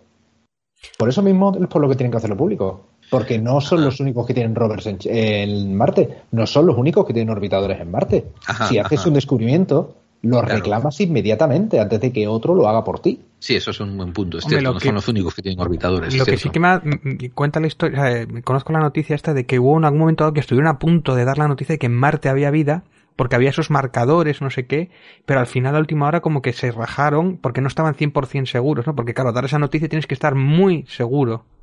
Cuéntame Esto fue con Viking, con Viking 1. ¿Vale? Viking, el proyecto Viking llevaba una serie de, de, herramientas para intentar hacer una detección un poquito básica de, vida. Entonces, básicamente llevaba tres, tres, instrumentos que no me acuerdo ahora mismo en qué consisten, eran algo extremadamente complejo, pero básicamente sobre los tres, eh, sobre los tres instrumentos hubo dos que dieron positivo y uno que dio negativo. Entonces, podría querer decir que puede que hubiese algo, que el rover hubiese detectado algo, que hubiese detectado algún tipo de forma de vida. El problema es que estos marcadores que habían dado positivo también podían ser tener un origen geológico. Básicamente lo que estaba buscando era si se creaba, si se liberaba dióxido de carbono de 0,1 gramos de suelo marciano. ¿Vale? Fíjate lo que estamos hablando, ¿eh? Sí. La muestra era 0,1 gramos. O sea, no era si se había nada. tirado un gusano un pedo, básicamente, sí, sí. ¿o qué? Sí, sí, sí. Básicamente. Solo que al mismo tiempo los instrumentos no tenían la definición suficiente, no tenían la precisión suficiente como para poder llevar a cabo esos cálculos. O sea, esto hubiera sido si cojo un 0,1 grano y se me viene un gusano enganchado. ¿sabes? Sí, sí. Sí, hay vida. ¿sabes? Pero los instrumentos que llevaban realmente era algo muy, muy primitivo. O sea, estaba, no estaban mal, podía haberlo detectado, sí, pero si hubiera habido algo extremadamente evidente, podría haberlo detectado. Pero claro, ahí era una situación de puede que sí, pero muy probablemente puede que no. Si digo que sí, probablemente consiga más, más financiación, pero como me desmienta después, estoy jodido. Claro, claro. Entonces ahí la tuvieron que jugar a, a ser discreto. Es decir, no confirmamos, también yo, no sé si, si acuerdo que se quejaba a Biloev de que precisamente la NASA o los científicos como que no le daban mucha importancia a la búsqueda de vida, así en general. De hecho, incluso decía que tenemos la tecnología para hacer esos marcadores de vida de los planetas y que casi no los estamos usando, porque como que a la ciencia no, no le interesa buscar hombrecitos verdes, como que no da prestigio. Al revés, te desprestigia. Dime, dime. Abiloev ha descubierto que gana más vendiendo libros que trabajando en la universidad. Yo me compré el último de él, ¿eh? por cierto, el de Umuamua. ¿Ves? Fíjate, fíjate. ¿Ves? Pues ya está. Ahí estás, financiando a Biloed. Simplemente ha descubierto que gana más vendiendo libros, creando hype, basándose en un argumento de autoridad de no, es que yo soy un gran astrónomo, que básicamente lo mismo que hacía Montagnier, el, gana, el francés ganador del premio Nobel por descubrir el virus Sí. del SIDA, Sí, sí. que cuando lees un poquito la historia te das cuenta de que él solamente era director del proyecto, lo descubrió una puñetera mierda, pero fue el que se llevó el mérito. Eh, que luego se puso a hablar de la memoria del agua, de la homeopatía y de no sé cuántas tonterías más. Bueno, ahora con el coronavirus se ha cubierto de gloria también, ha soltado alguna que otra que... que Sí, agüita. los negacionistas Sí, sí. recurren a él muchas veces como para... Sí, ¿no? ¿O qué? Claro, entonces lo utilizan como argumento de autoridad de no, mirad, es que hay un premio Nobel que dice que, sí, solo que tu premio Nobel es más falso que... Pero me refiero que, sea- si, que si hay, hay de verdad esa pereza por parte de la ciencia de buscar vida y que prefieren dedicarse a otros campos, o si el James Webb precisamente, que es que es la perfecta para encontrarlo, no sé hasta qué punto quedará relegado la búsqueda de esa vida de otros planetas, o de búsqueda de contaminantes, o de, de polución en otros planetas, si, igual tardarán 10 años en decirnos que algún planeta, o empezar a buscarlo, si hay esa pereza o, o ese desprestigio. No es una cuestión de pereza, lo que es una cuestión, es una cuestión de dinero. Y de priorizar. Eso estoy muy de acuerdo con Astrofreaky, porque yo te iba a corregir también diciendo que no era cuestión de pereza, era cuestión de más bien de pragmatismo, ¿no? Y como él dice, dinero también involucrado. Esto yo lo veo muy cómodo por parte de muchos científicos catedráticos, hablo de profesores de universidad, investigadores universitarios, ¿no? Atenderse a que no, tienen que ser pruebas irrefutables, ¿no? Y, y, y, y yo qué sé, al mínimo denominador común de la investigación, ¿no? Y entonces barrer hacia que no puede existir vida afuera, es muy difícil de demostrar, que tú acabaste calificándolo de pereza, pero no sé, es, es volverse a un, un nivel de pragmatismo increíble y sobre todo no investigar dónde está el dinero. Pero eso también entra dentro de la creencia de cada uno, ¿eh? Es sí. decir, no, te- no tenemos Sí, sí. pruebas de que haya vida más allá de la Tierra, no tenemos pruebas de que no la haya, no tenemos pruebas de que la haya, no sabemos nada. Es decir, hay que investigar para descubrirlo. Y lo que Avi Loeb dice de que no se hace ningún esfuerzo no podría ser más falso. ¿Cuántos planetas estamos intentando descubrir precisamente y analizando su atmósfera, analizando si es posible que en esos planetas exista vida? ¿Y por qué hemos lanzado James Webb? Mm. Aparte, entre otras muchas cosas, ¿vale? Que tiene que investigar, precisamente una de las misiones del James Webb es analizar la espectrometría de, de las atmósferas de exoplanetas para descubrir si hay trazas de oxígeno, de carbono, si hay trazas de vida. Y es una de las misiones principales del James Webb. Es decir, lo que está diciendo es puro humo. ¿Y por qué estamos enviando rovers a Marte con detectores de vida? Con sistemas para detectar si hay vida. ¿Y por qué estamos planteando misiones para traer muestras y analizarlas en la Tierra por si acaso el rover no es lo bastante capaz? Es decir, no, lo que dice Avi Loeb es una, es una completa estupidez. Lo que pasa es que como es Avi David, Loeb, pues ah, no, es que Me da la impresión, David, de que como que estamos aquí abriendo aquí la puerta para volver a traer a Astrofreaky y hacer un análisis sobre Av- Avi Loeb. Sí, sí, sí, no. La verdad es que no, no sé mucho sobre el tema, estoy simplemente reaccionando a lo que tú me estás diciendo. O sea, de, de Avi Loeb de- escuché un poco en el tema de Oumuamua, que es también otra, otra estupidez como un castillo, pero bueno. No, yo me lo compré el libro precisamente por eso, porque además el caso de Umamua, que ya hicimos algún programa de Umamua, o lo hice yo en, en- en mi canal de YouTube y tal, y es un tema que me apasionante, y lo, yo lo acababa desmontando, o sea, desmontando, por Coffee Break, precisamente, los de Héctor, que a ver si algún día le engañamos y lo tenemos aquí también, no lo sé, pero está más complicado. porque era, es apasionante escucharle los de Café Break, que lo aconsejo a todos desde aquí precisamente, en, en iVoox, iVoox, lo tienes en YouTube también. Mm. Lo que pasa es que para coffee, co- para coffee Break hay que tener un nivel ya. Ya, ya. Hay que tener un nivel alto, o sea, yo me pierdo un Coffee Break, ¿eh? Ah, sí, bueno, bueno. Yo a mí me cuesta me también. pierdo. Bueno, es que ellos son, bueno, son científicos de muy alto nivel, claro. Claro. Eh, Bueno, oye, ya que estáis hablando un poquito sobre, así, en, en el tinte, ¿no? De la gente que dice tonterías más grandes y que se pasan demasiado de la raya, ¿no? Y tal. Pues, en tu experiencia, Astrofriki, eh, ¿qué te viene a la memoria sobre qué magufo de YouTube ha dicho la gilipollez más grande sobre Marte? Sobre Marte, yo, Sí, bueno, yo sé que podrías cubrir muchos temas sobre YouTube, ¿no? Pero explicámonos a Marte. Sí, y no te digo ya sobre TikTok. Eso ha sido un descubrimiento. TikTok sido sabes un que yo todavía no me he metido mucho en TikTok, tío. No, no me atrevo. No Es mi la brecha- capacidad cerebral de meterme ahí. TikTok es mi brecha generacional. TikTok están, los, los magufos están desatados en TikTok, pero es una locura, una locura. O sea, tienes brujas, tienes cambiaformas, tienes gente que, que visita otras realidades. Wow. ¿vale? Tienes Wow. eh, astrólogos, por supuesto, astrólogos hay 14 mil millones. Pero por favor, tienes gente que se pone a hacer lives, ¿vale? Los que tienen un péndulo de esto que tienen cuatro imanes y básicamente tiras el péndulo y se va a parar en uno de los imanes. ¿Así cómo se llama eso? Pues eso que dice sí, no, quizás o Sí, muerte. sí. ¿Vale? Pues eso. Pues tienes gente que paga, paga en la plataforma para que la persona que está haciendo la mierda de live esta le estire el péndulo a ver qué dice el péndulo. Pero estamos Pero, hablando de, de o sea, que se lo tire así a la pantalla, a ver si le da por osmosis o algo así. Sí, es esto del péndulo que está diciendo. hace su pregunta, hace su pregunta, le paga en rosas, que es una de las maneras de pagar en esto. Básicamente son, bueno, vale X céntimos, ¿no? Cada rosa. Ajá. Y él pone el movimiento del péndulo a ver lo que sale y haces tu pregunta y tira el péndulo y ya está. O sea, es, una flipe. completa estupidez. Es una completa estupidez, pero es que tienes miles de personas viendo el live y haciendo preguntas y pagando. Es una Wow. especie de, de Ouija online.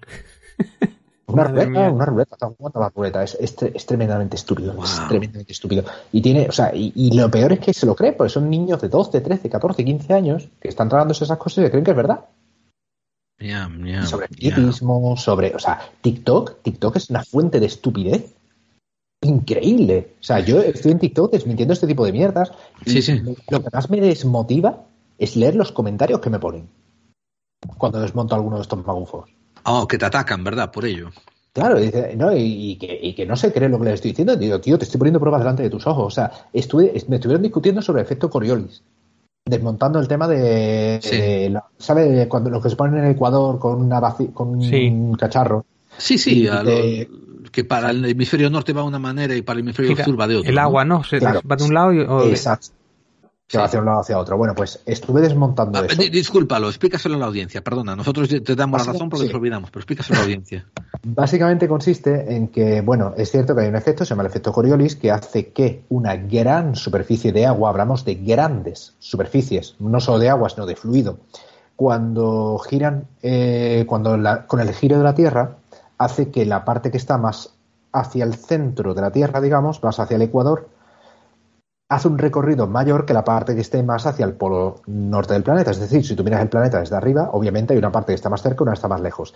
Y este movimiento, esta diferencia de movimiento, acaba provocando un giro. Y es por eso por lo que se forman los huracanes, por ejemplo, y las tormentas. ¿De acuerdo? Se forman gracias a este, a este mecanismo.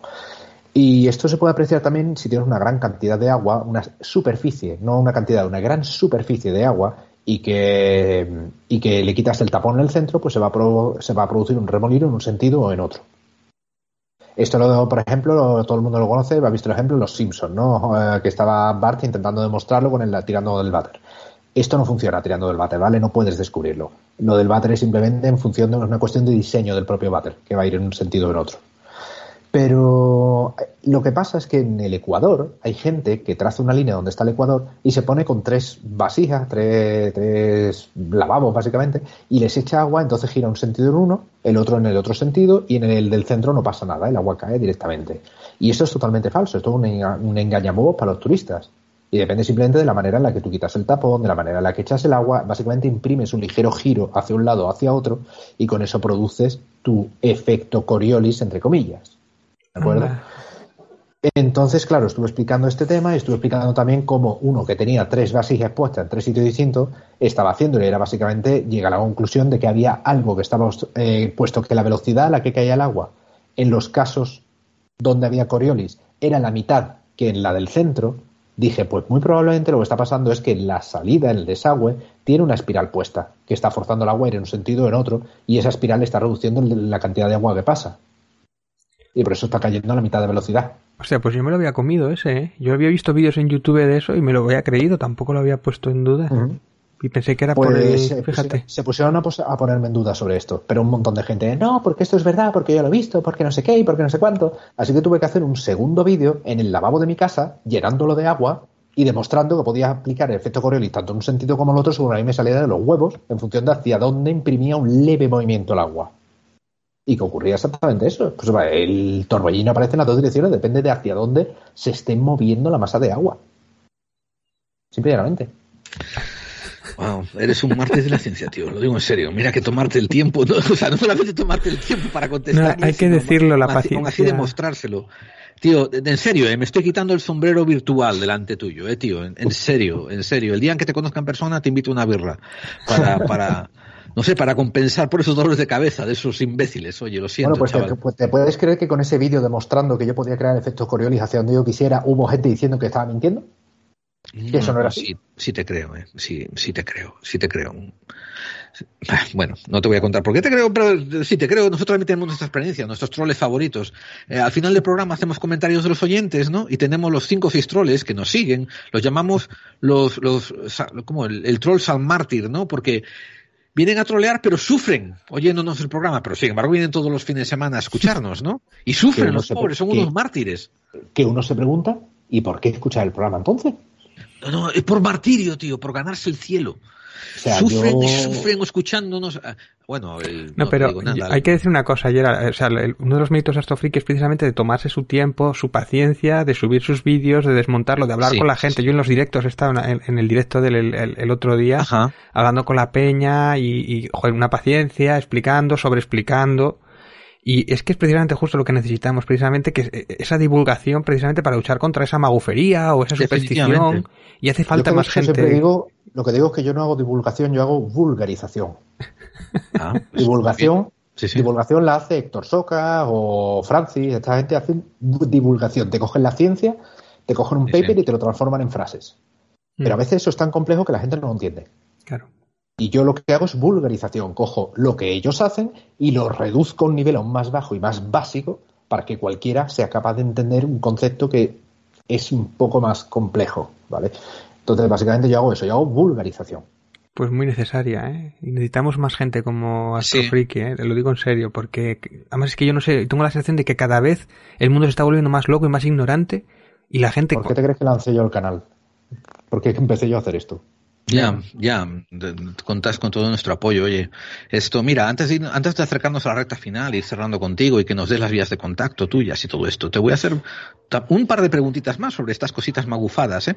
¿Has oído la conspiranoia? ¿Tú has oído la conspiranoia esa de que la NASA hace en los años 70 tuvo un plan secreto de mandar los marines a Marte y entrenarlos allí?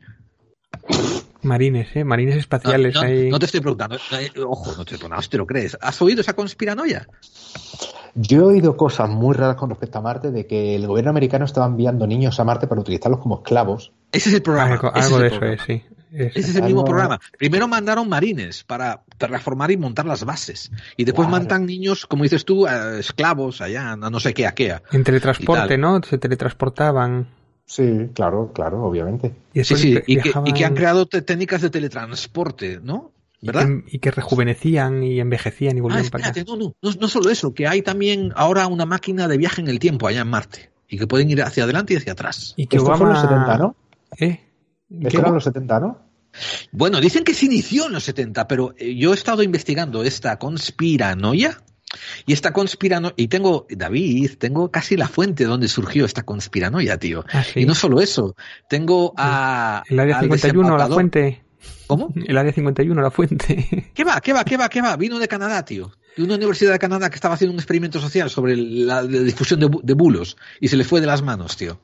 Hostia, esto, esto es como lo de lo de la conspiración de que no hemos ah, pisado la luna, que surge de un documental.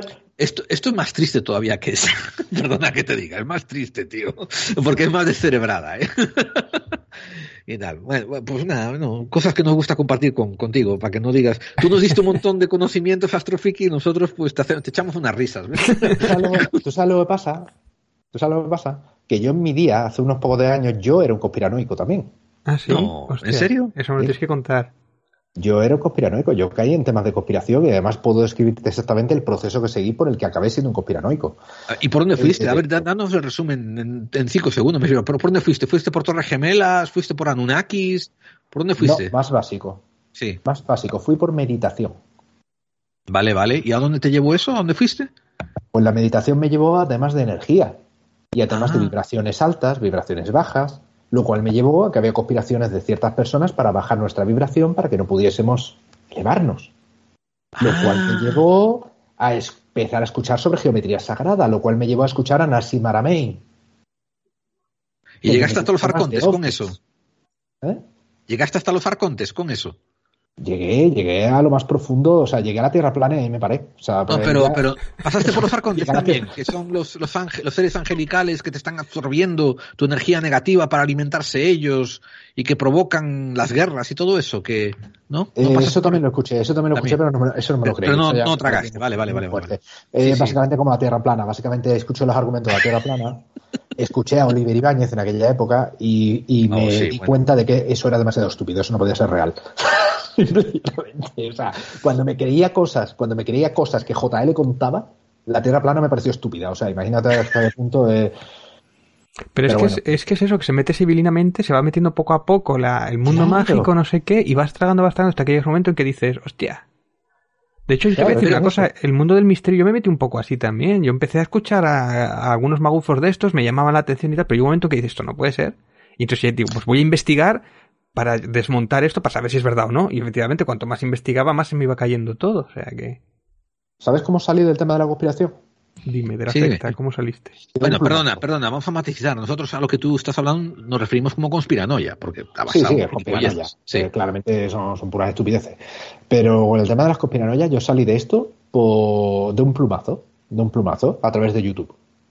Yo Ajá. estaba viendo precisamente vídeos de youtubers franceses hablando de, de que la ISS no existe, de que la ISS es, es falsa, plantando todas sus- todos sus argumentos y tal y cual, ¿no? Y en recomendados me sale otro vídeo relacionado con el vídeo que acababa de ver. Y resulta que era un youtuber francés que se llama Defacator, defeca en los fakes, ¿vale? Que básicamente estaba desmontando punto por punto el vídeo que yo acababa de ver. Y me di cuenta de hasta qué punto me la estaban colando.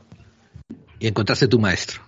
Exacto. Y con este hombre empecé a ver todos sus vídeos. Y, Ajá, ajá. y, eh, claro, y desmontaba una cantidad de cosas brutal sobre un montón de temas distintos. Te enseñaba las técnicas de manipulación, te enseñaba este tipo de cosas. El canal no tiene desperdicio.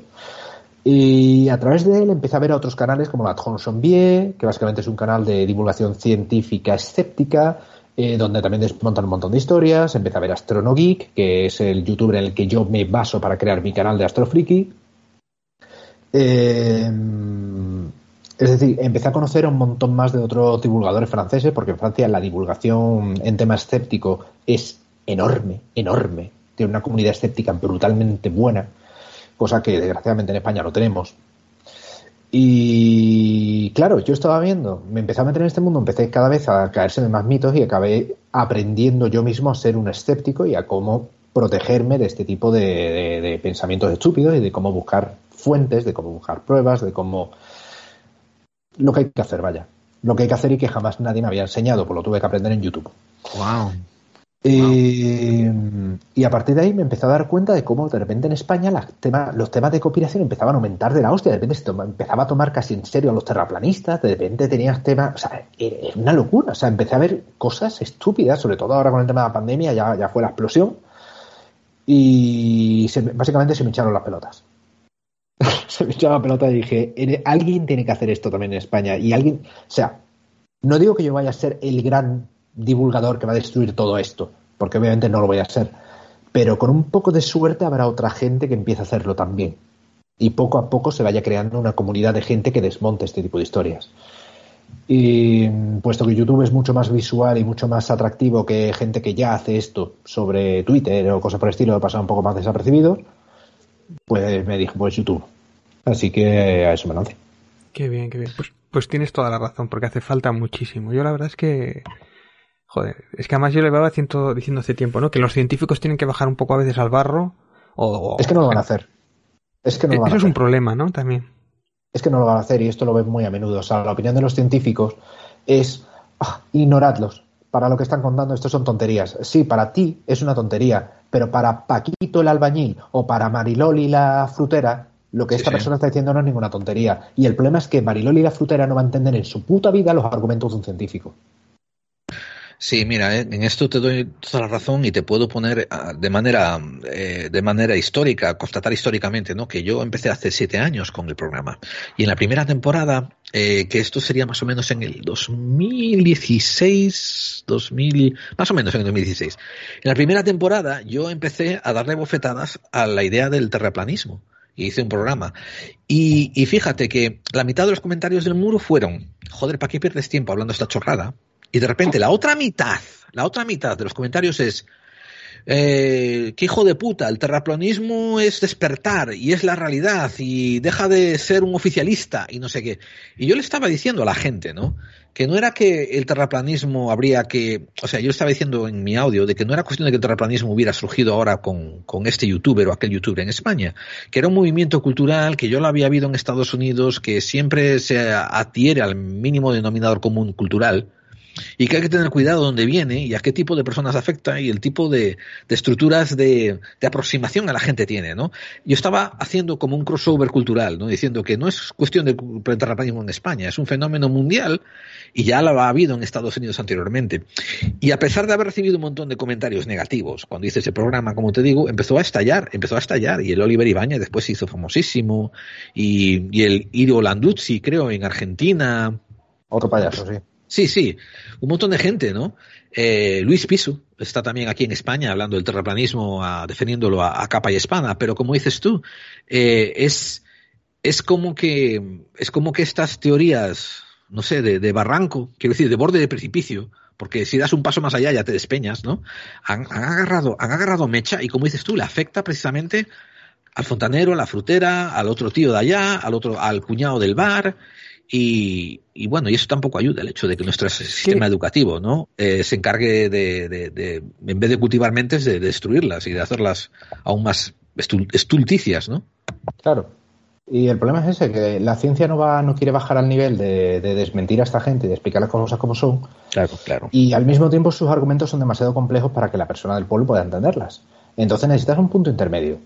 Necesitas un divulgador o un vulgarizador que sea capaz de decir, gente, no, esto no es así.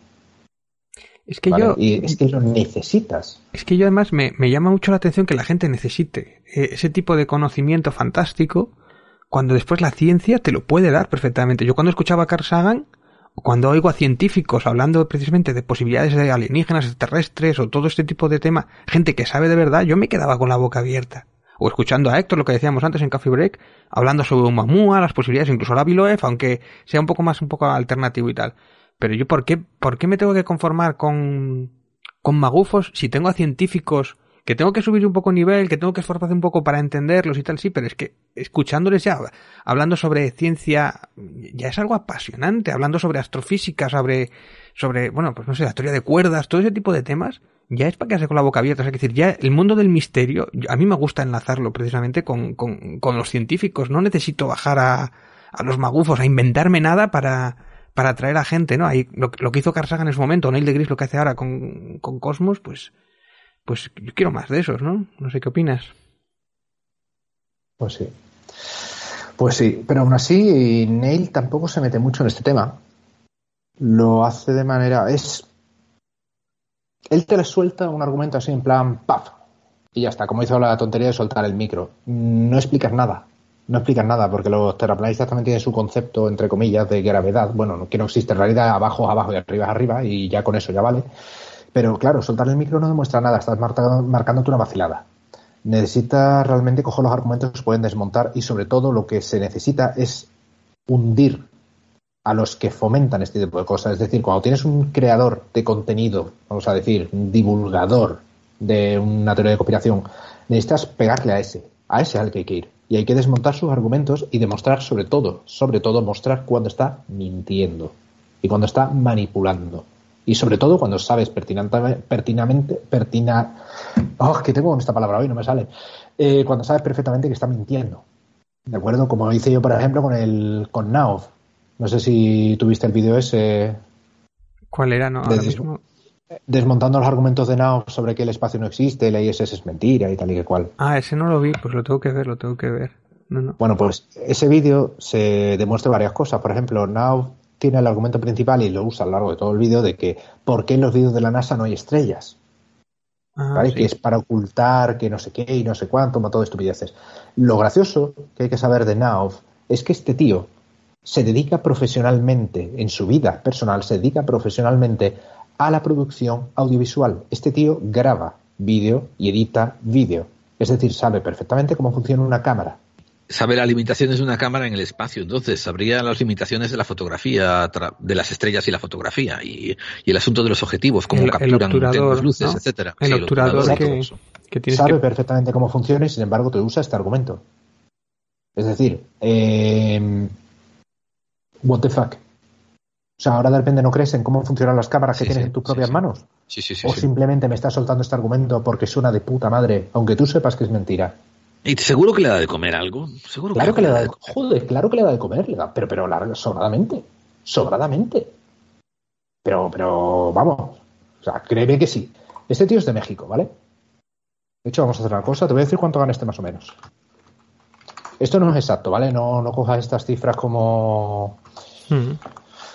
no coges estas cifras como algo absoluto, pero es para que os hagáis una estimación de cuánto gana este tío al mes. Now, este tío está ganando al mes entre 70 dólares y 100 dólares. ¿Cuánto? Euros, Repite, a ver, que no entre, sé. 70 y 1100 entre 70 y 1100 euros al mes, Sí, sí. ¿vale? Vale, vale. Y eso es ahora, porque sus vistas y tal y igual han ido cayendo con el tiempo. Antes ganaba más. Los nuevos algoritmos, ¿no? Los nuevos logaritmos de, de, de YouTube. Claro, que han- momento, claro, porque YouTube le ha cortado, le ha cortado el hilo a todo lo que es terraplanismo, tal y que cual. Pero antes de que YouTube cortara el Sí, hilo, sí. créeme que que estaréis, se sacaría no- los mil dólares perfectamente, ¿verdad? perfectamente. Sí, Sí, sí, después, sí. esta Entonces- gente como Parcerisa o tal también tiene una facilidad para de pronto de hacer una ponencia en no sé qué sitio, que seguro que se cobrará su dieta, no sé qué, y te habla ahí de su movida. Cobran una pasta. Bueno, me pasta una cosa, esto, eh, vamos a empezar a cortarlo aquí y, y, y aprovechamos que tenemos carrerilla para, para emplazar a nuestro amigo Astrofriki para otro programa, donde a lo mejor podemos hablar de, de magufos que nos gustaría bufetear contra una pared. Como por ejemplo, Uy, otra vez. No, no demos ejemplos, Tito, dejémoslo así colgando como un cliffhanger para que así Oh. la audiencia venga. Yo, yo Esto- reivindico más Houdinis y más James Ramsey eh, precisamente para desmontar este tipo de, de magufos o de, no sé, de No, sí, definitivamente. James Randi. pseudocientíficos. Esto, ¿ves? Eso, eso es algo que me gustaría mí ser de mayor. James Randi. sí, ¿verdad? Tenemos pendiente Sí, sí, un sí. programa de James Randi. Algún día lo haremos, ¿no, Gerald? Definitivamente, Ah. de hecho, y seguramente esta temporada que entra, ¿eh? vamos a empezar a prepararlo con él. Y lo podemos hacer eso como los desenmascaradores del misterio. Recordad que tenemos con nosotros a, a Manuel Carballal que se ha comprometido a hacerlo con nosotros. eh, sobre desenmascarar magufos del misterio. Que él tiene una buena carrera desenmascarándolos también. Sí, eh, él es alumno un poco de James Randi, o sea que... Oye, pues eh, nada más, ¿no? Muchas gracias de verdad, Astrofreak, estamos encantados. Y nada, nos veremos próximamente. Yo seguiré de... Nos hace canal. falta que nos des tus vías de contacto, Astrofriki. Sí, Mis si vías alguien, de quiere, contacto. si alguien quiere contactar contigo Ah, o ¿y ¿Dónde saber... te puede- ¿Cómo es tu canal para empezar? ¿Cómo se llama tu canal? Mi canal se llama Astrofriki. Simplemente, todo juntito, ¿eh? No, no lo pongáis separado, que os salen cosas muy raras. Gracias por el aviso. Y si alguien te quiere, eh, vamos a ver, si alguien se quiere poner en contacto contigo, darte alguna sugerencia, tienes algunas vías de contacto, por ejemplo, diría yo algo así como Twitter, Facebook, YouTube, lo que Las sea. tengo todas. Tengo Twitter, tengo Facebook, Instagram. En cualquiera de ellas me podéis encontrar como Astrofriki o Astrofriki YouTube, depende de, de dónde sea. Pero normalmente poniendo Astrofriki ya me encontráis. Siempre todo junto, ¿vale? Si no os sale una tienda de una tienda de, de- de venta de, de tonterías del horóscopo y cosas así, no sé por qué. Eh, vale. Bueno, si por lo menos Y fueran si objetos no- eróticos. Si no, tengo una dirección mail también que podéis encontrar, podéis encontrar en mi canal de YouTube, ¿vale? Que es contacto.astrofriki.gmail.com y ya está. Y si alguien quiere contactarme, pues o por Twitter o por, por TikTok, tal, cualquier sitio. Normal, o simplemente un comentario en cualquiera de mis vídeos. O sea, a día de hoy me puedo soy lo bastante pequeño para poder permitirme leer todos los comentarios. Sí, sí. bueno, pero te has, dupli- te has duplicado casi de, de gente, porque a- cuando te había empezado a mirar te estabas en mil y algo y estabas ahora en dos mil y algo, me parece, habías duplicado casi. Estoy en 3.000 casi, creo. Estoy, Fíjate. estoy Maravilloso. los 3.000. Maravilloso. A ver, déjame que mire. Sí, 2.974. Qué bien, qué bien. O sea que dentro de poco igual ya creces ahí, te dan la, la estatuilla esta de YouTube de los 10.000. No, en serio, a ver si después de esta transmisión, pues, pues te traes a toda la gente de The Next, de OVNIRadio.ar, a toda la gente de, de, de Evox, etcétera, ¿no? Y tal. Exactamente. Tenemos que te suban las suscripciones. Eh, que te lo mereces, lo digo muy en serio. ¿eh? Muchas gracias por tu tiempo. Espero que hayas estado cómodo con nosotros, ¿no? Y te, en serio, te lanzamos el testigo para traerte después cuando empiece la séptima temporada. Vale. Pues me encanta, o sea, me encanta, a mí me encanta pasarme por todos lados. Vale, pues gracias. Muchas gracias, hasta Friki, hasta pronto. Nos volveremos a ver. Y hasta entonces, levantad la vista al cielo y sed astrofrikis. A más ver.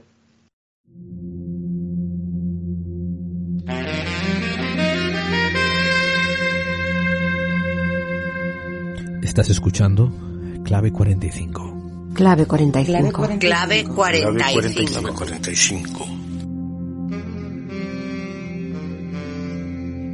Porque las conspiraciones existen. Conspiraciones Porque las existen. conspiraciones.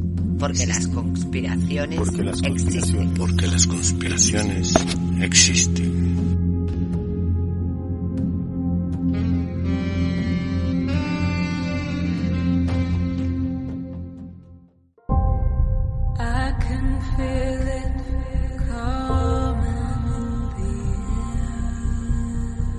Quieres analizar casos fortianos y extraños, no te conformes con leerlos recopilados por cualquier persona. ¿Por qué no eliges al autor que ha recorrido medio mundo buscando los casos y entrevistando a los testigos?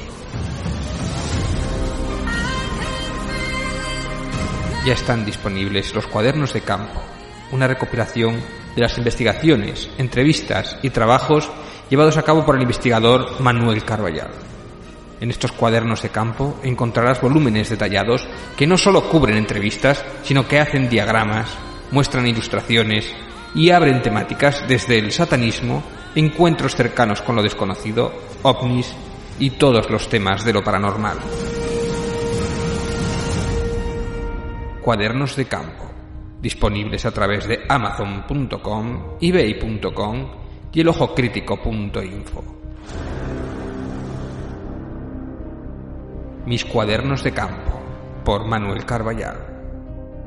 Porque si quieres investigar sobre lo desconocido, no desperdicies el trabajo de campo que ya han hecho otros antes que tú.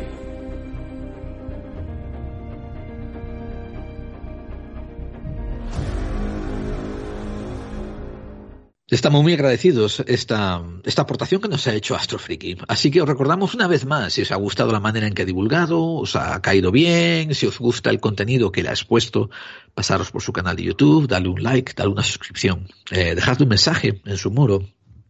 Nosotros siempre aconsejamos que haya un poco de, ¿cómo diría yo?, de interacción orgánica por parte de los oyentes. Vete y dile a tal en tal sitio, oye, que este otro programa ha dicho esto otro, ¿no?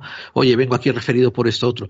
Por eso lo hacemos, ¿no? Para que entendáis que, a ser posible, la gente que intentamos eh, divulgar en la misma línea de, de intentar ser certeros, ir por donde la verdad nos lleve, pues tenemos que estar más o menos en contacto y comunicados. O sea, tenemos que estar en contacto Además hay que, nosotros. hay que aprovechar que ahora es pequeñito, que igual en un par de años este crece y es el nuevo Carl Sagan y, y, oye, ya nos conoce, eso, eso hay que tenerlo muy en cuenta. Sí, sí, sí, a subiros a ese tren, ¿no? Decir, ah, Fichaje, yo le di, hay yo que le di un saber- like Astrofriki cuando no era grande. Claro, hay que saber ahí ojear, ojear bien en YouTube, ¿no? Las redes, no, no todo son, no todo es malo en las redes. Para nada, para nada, para nada, ¿eh? Hay- de, de hecho, yo lo veo como una aventura, ¿no? Me inmerso, me meto en el pozo de YouTube y yo qué sé, voy a encontrar un 50% de barro, después voy a encontrar un 50% de, de cosas bonitas, etcétera. Es, y gatitos es una también, aventura. gatitos Claro, también. claro. Oye, hablando de esto y hablando de cómo la, la audiencia se debe de comportar, voy a hacer un pequeño comentario. Sabemos que esto es la recta, la segunda recta del programa, ¿no? Donde hacemos comentarios de oyentes, noticias del día y cosas, pero te voy a hacer un pequeño comentario acerca de, de comportamientos de oyentes.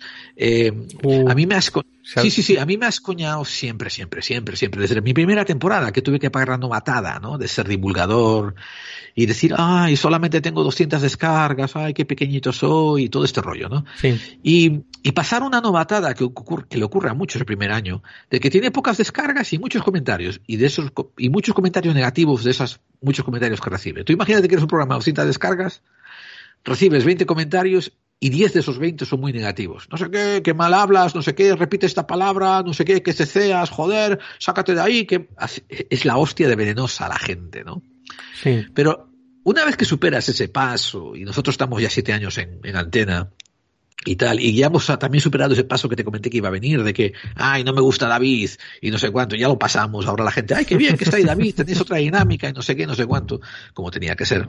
De repente, escucha esto, de repente vienen, vienen los, los, como dice, como dice Manuel Carvalho, los cuerpos abiertos, los, los que contactan con los espíritus del más allá, se reencarnan y aparecen, y hacen un comentario como si hubieran sido grandes comentaristas del programa toda su vida, ¿no? Y, y, y, ha, y ha, habido, ya te digo, en los últimos programas de temporada, ¿no?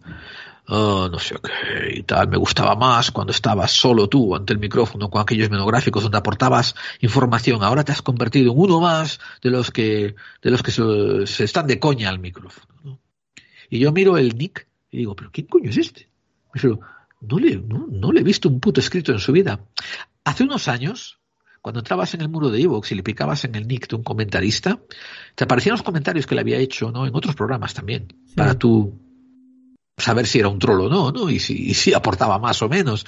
Porque, por ejemplo, era muy, era muy peculiar que le picaras en el nick de la persona que te comentó algo negativo y resulta que el único comentario que había hecho en su vida era en tu programa de manera negativa. Entonces, por lo general sabías que era un perfil falso, una tontería de un, de un envidioso. O alguien que habías bloqueado antes.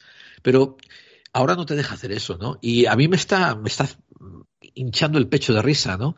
El, el, el oír esos viejos comentarios de mejor era cuando lo hacías tú solo, yo era no sé qué, antes hacías cosas buenas y ahora ya no, y tal. Una, una pregunta que yo hago y que lo dejo así como para que la gente medite, recapacite, ¿no? Tú imagínate que en la tienda de Evox, al, al, al firmar tu, al, al, al crear tu nick y al crear tu identidad, te dan una jarrita de moneditas moneditas que solamente sirven en Evox, como cuando vas a, a un sí. recreativo, que solamente sirven las monedas ahí, ¿no? Esos son tus comentarios. Cuando tú te tomas el tiempo, ¿no? Encontrar un programa que te gusta y dices, bueno, me emuláis, tío, y ya está. Dices, me gustáis, tío, qué bien, seguid así.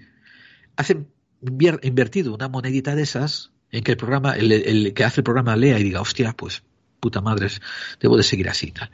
Cuando no inviertes ni una puta de esas monedas en decir, muy bien, tío, ¿cómo estás? Pero después cuando el formato cambia y vienes, eh, no sé qué, mejor como estaba antes. Te voy a dar un ejemplo bien gráfico.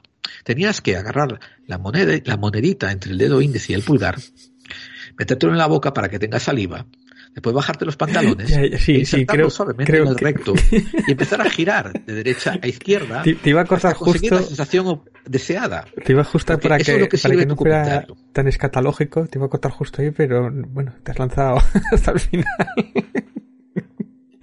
No, oye, que cada uno, mira, que cada uno piense lo que quiere. Es que esto, bueno, no sé, tía, gente para todo. A ver, no, hemos, no, es verdad no, que hemos pasado. A ver, vamos a ver, mira, pas, es que, no sé, te doy la también razón. está la desproporción, tío.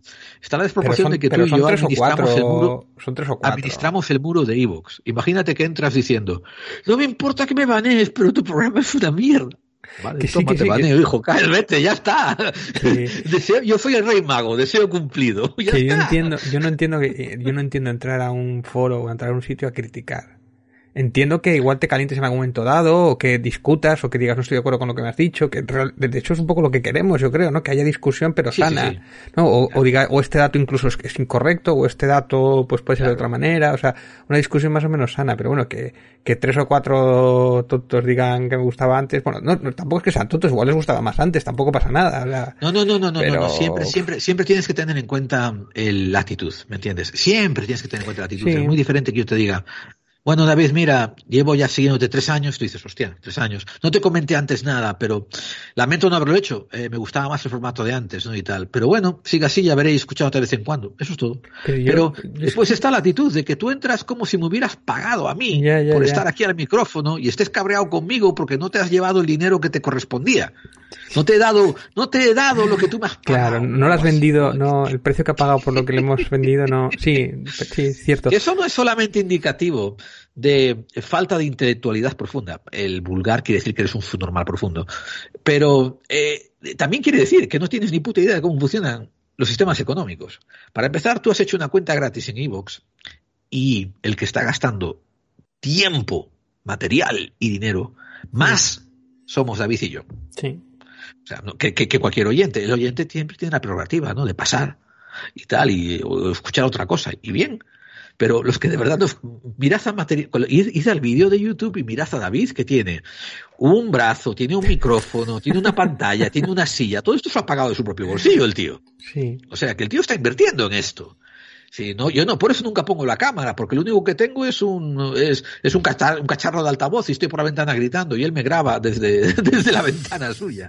Que vamos, que yo no invierto un céntimo.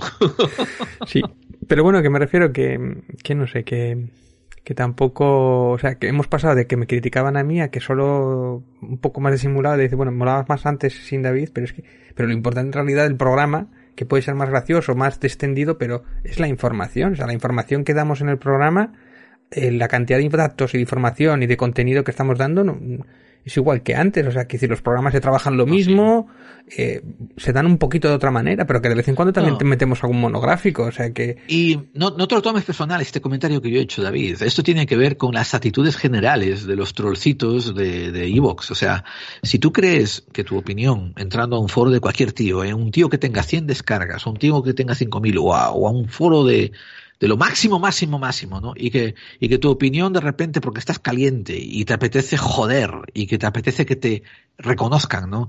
Tiene mérito, te, te, te, te repito, además de que tienes problemas intelectuales, ¿no?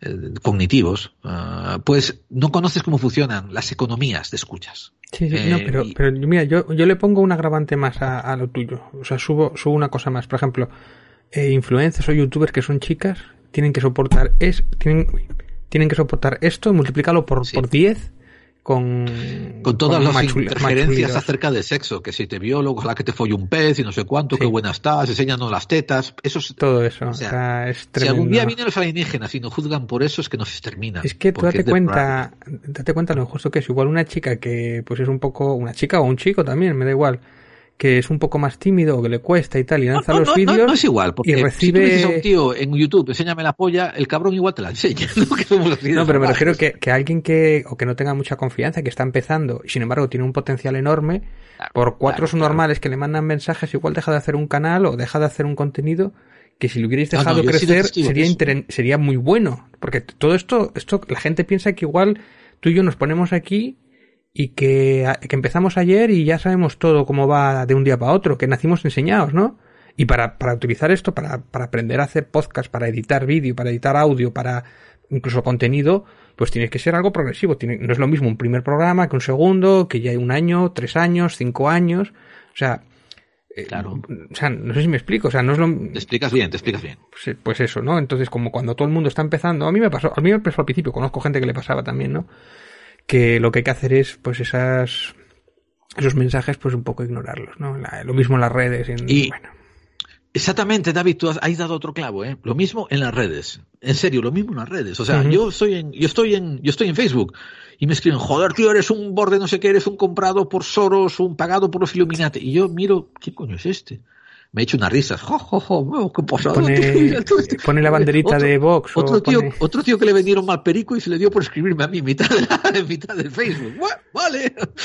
Sí. O sea, que, que, que, tienes que, tenéis vosotros, ¿no? Los divulgadores que estáis empezando y tal, a echar, haceros una, haceros una pechera de hierro blindado, porque hay que pasar de todo y tirar para adelante. Y Pero eventualmente eso juntará a la gente. Yo tengo ahí un, yo a veces cuando hay alguno que es muy ofensivo, que es un ofensivo o tal, sobre todo en YouTube, yo, yo normalmente les contesto y les suelo...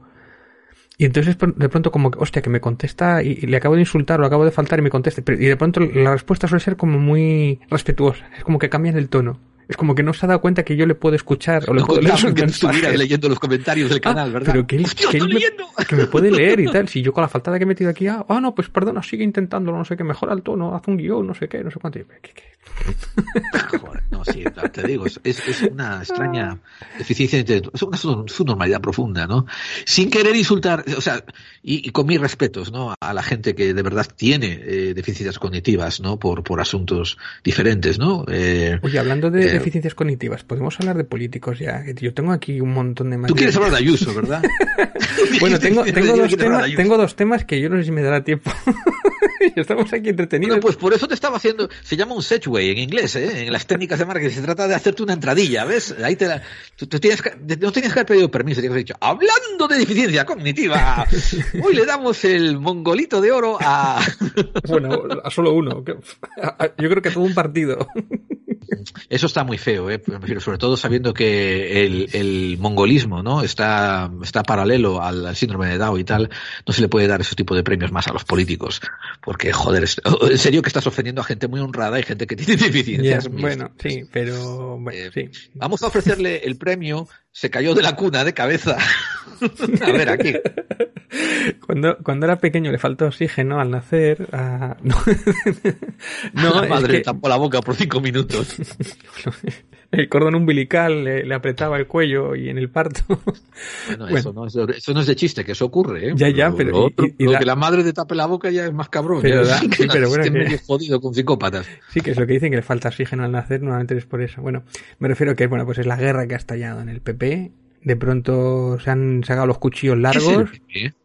PP es el Partido Popular, el partido de la oposición, el segundo partido más importante de momento actualmente, eh, de hecho ha gobernado en varias ocasiones.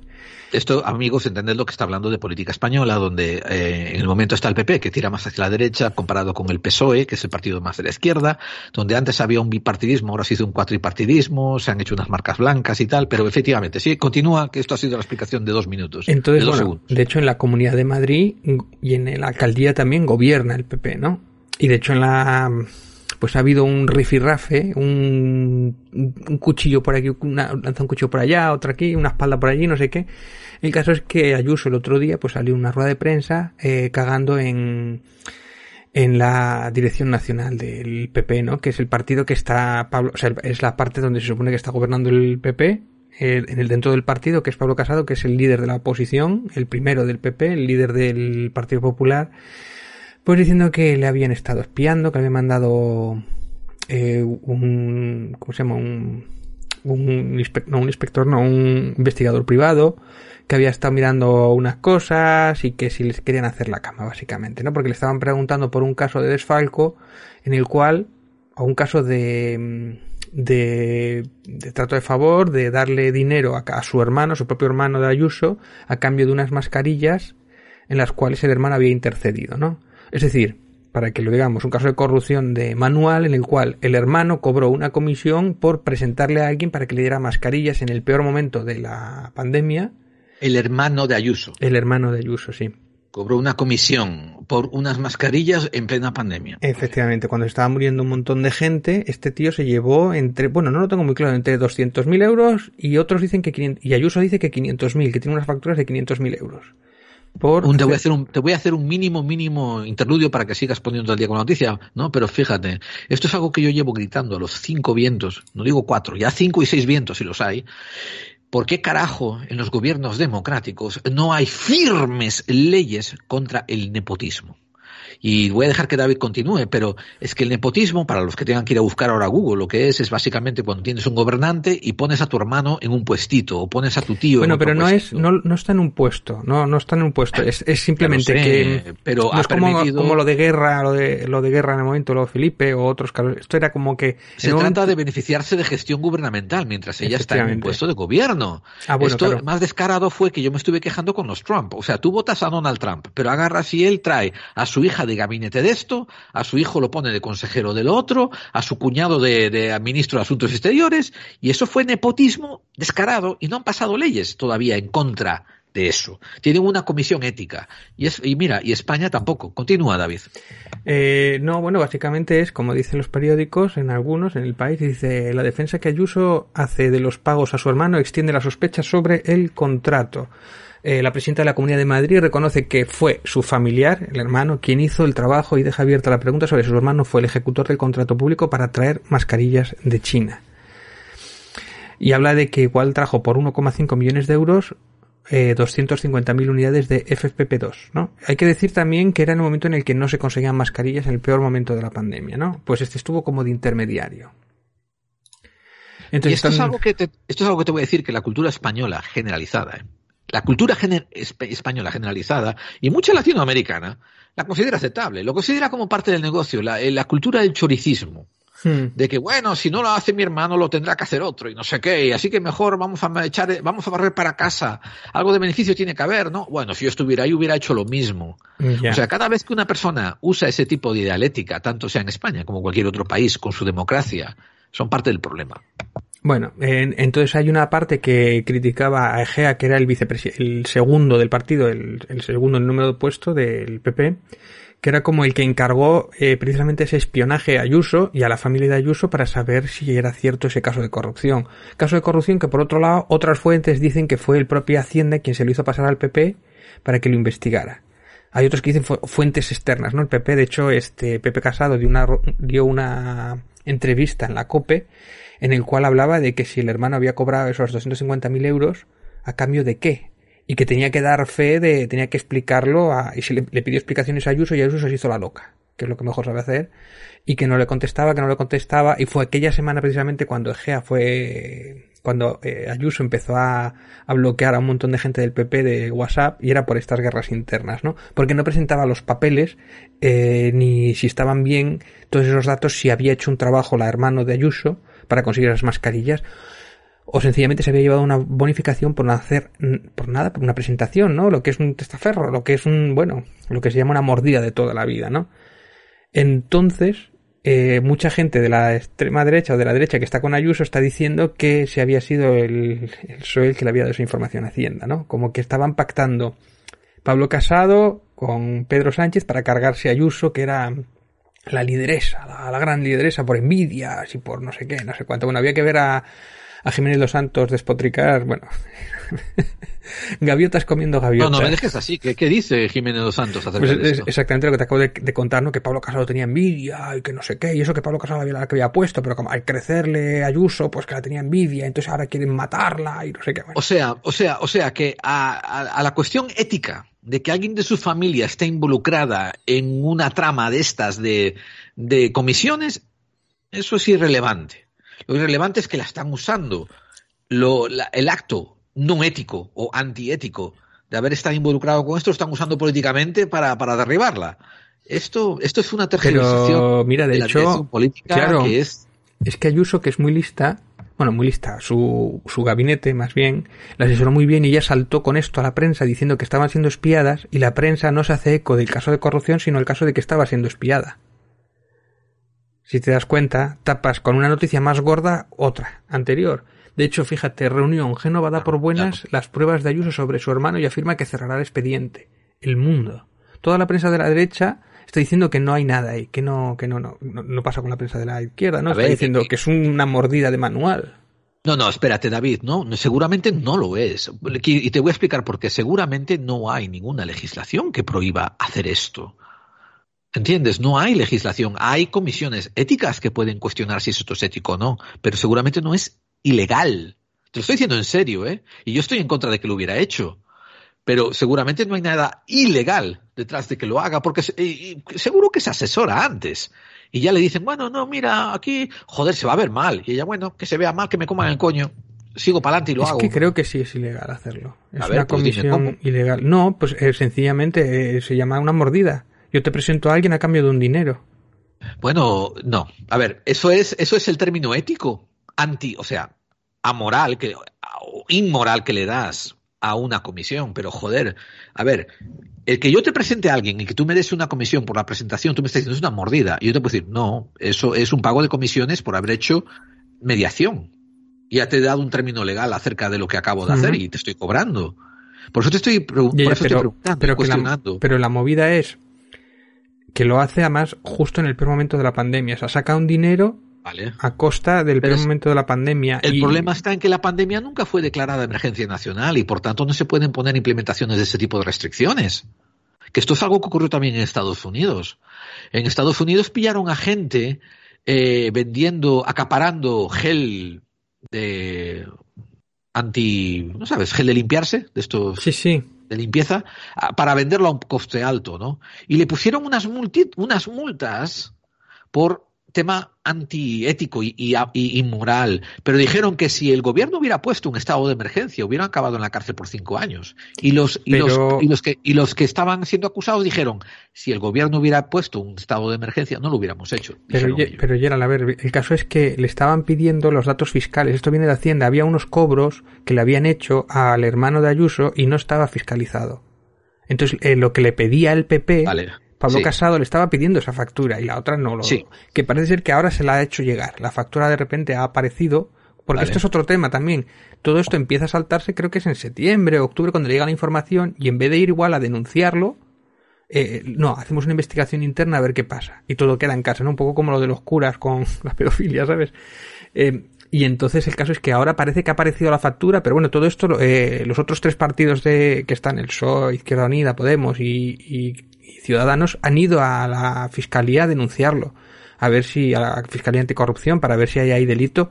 Y Sí. pinta, y pinta que sí, que hay algo raro ahí. Además, después en el O portal sea, de puede haber algo en la facturación, como dices tú. en ¿no? el Puede haber portal algo en esa en facturación. el portal de transferencia del PP este pago al hijo al hermano de Ayuso tampoco constaba hasta que se lo hizo en una rueda de prensa una periodista se lo preguntó a, a pues no sé a uno a uno de los líderes del PP le preguntó por este caso y entonces al día siguiente justo misteriosamente apareció ese pago en el portal de transferencia Sí, sí, sí, sí. Ese ángulo lo entiendo. Pero recuerda, ese ángulo yo estoy de acuerdo contigo, lo van a barrer debajo de la alfombra rápidamente. ¿eh? Y sobre todo van a hacer luz de gas y pantalla de humo. Sí. Quiero decir, luz de gas ignorándolo y pantalla de humo, quiero decir, hablando de otros temas como que son más relevantes que esto. De hecho, mira, no es ABC también. El PP cerrará el caso de Ayuso tras aportar la documentación sobre su hermano, ¿no? Es como ya, ya están intentando tranquilizar las aguas y tal. Ayer estaban Claro. que se mataban y que iban a expedientar, que yo igual la expedientan igual. Ayuso, que se iba a ir fuera del PP, que se le iban a echar, que se tenía que dimitir uno, o Egea tenía que dimitir. Estaban en plena ebullición. Al final, no sé, intentaron apaciguarlo, pero, pero esto, esta es muy gorda, ¿eh? O sea, esta es muy gorda. Y, y, y esto al final a quien beneficia siempre es a Vox. Claro.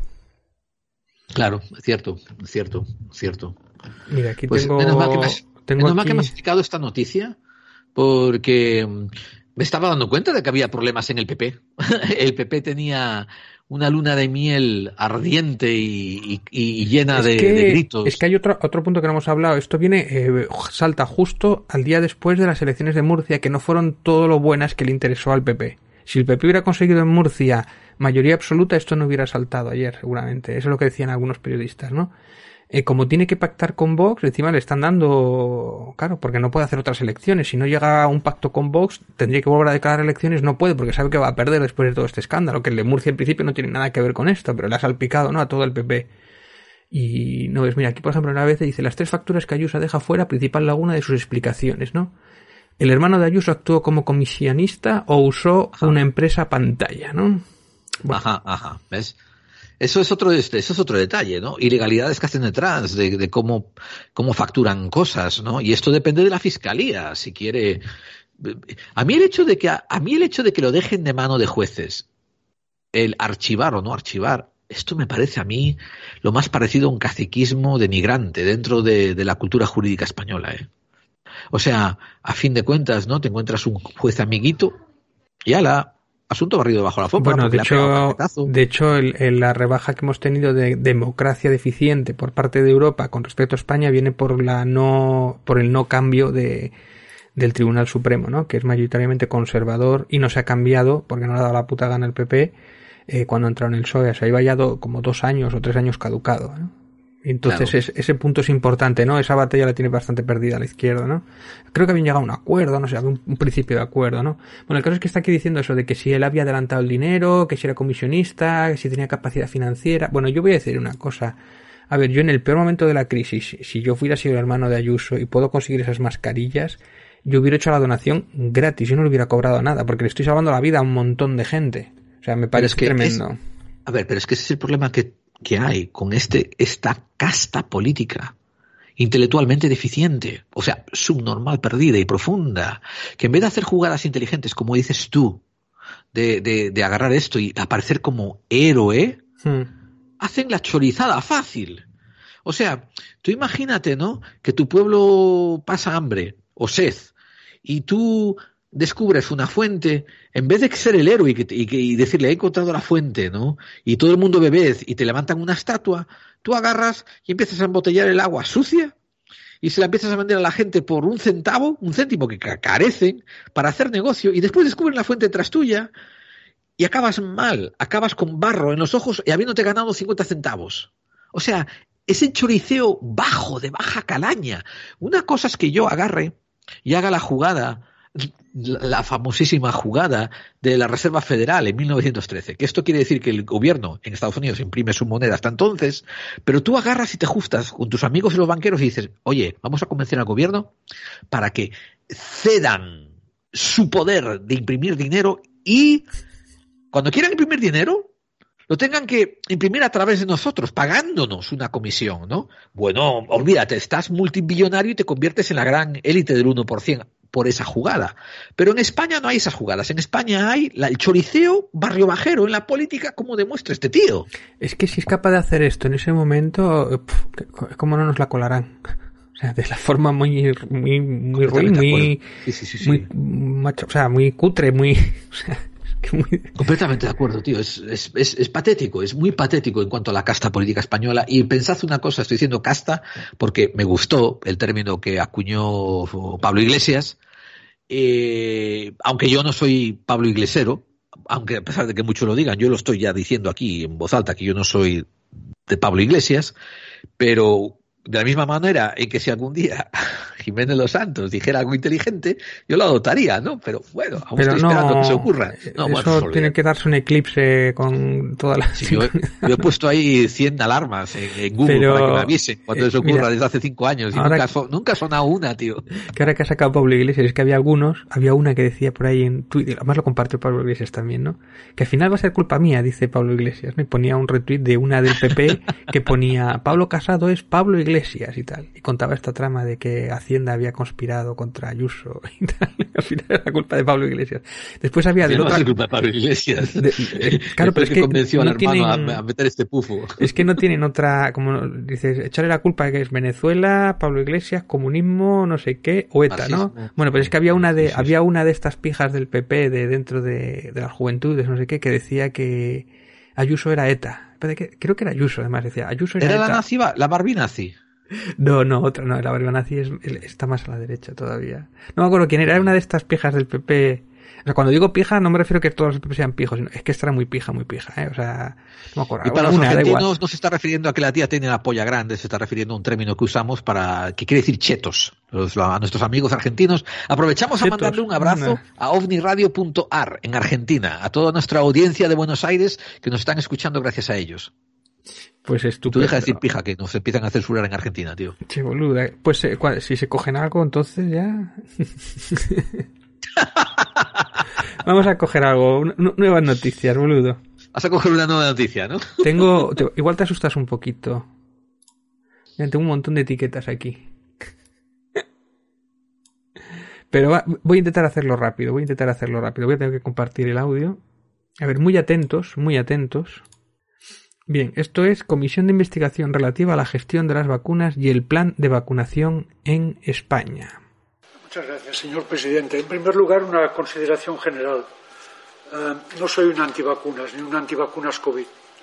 Simplemente pretendo poner de manifiesto que estamos ante un experimento que atañe prácticamente, potencialmente, a la totalidad de la ciudadanía, no solo en España, sino en todo el mundo, y que este experimento se realiza con unos productos que son tecnologías nuevas que implican la administración de ácidos nucleicos y que no son, según la definición del diccionario de la Real Academia, propiamente vacunas, son fármacos, porque la definición lo deja muy claro.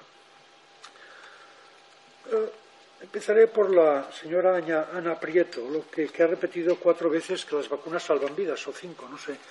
Em, yo he dicho que los ensayos clínicos, que son considerados la principal fuente de pruebas sobre la eficacia de los tratamientos o las vacunas médicas, eh, no muestran que las vacunas reduzcan la mortalidad.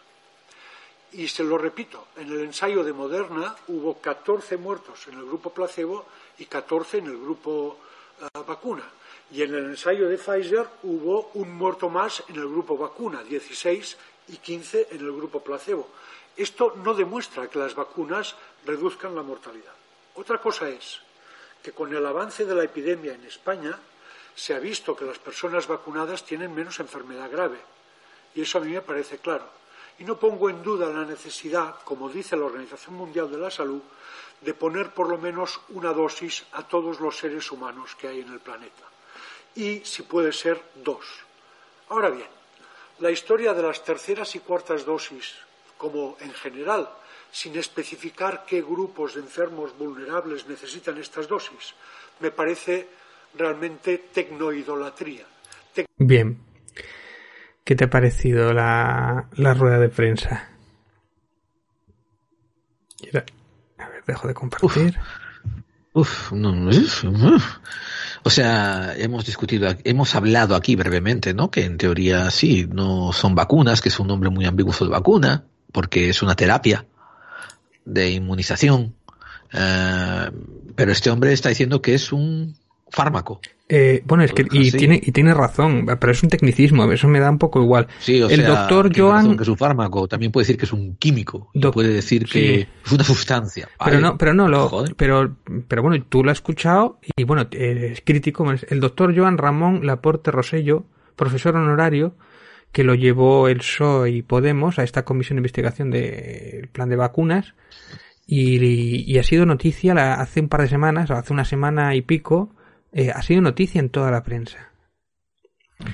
Eh, ¿Cuál ha sido la noticia? Pues, por ejemplo, Laporte Rosello, las evidencias sobre las vacunas no tenían nada de cierto ni de claro. El libre. El semanal digital, el escandaloso Y- discurso discul- antivacunas del corrígeme una invitado. cosa, él citó dos estudios y, y en esos estudios eran de, de 15 individuos. Bueno, él citó, después, después voy con eso, con lo de los estudios, que sí, él citó las, Vale, vale, continúa lo que estás poniendo. el sí. escandaloso discurso antivacunas del invitado al Congreso por el PSOE y UP, Unidos Podemos. A ver, y aclaremos otra cosa.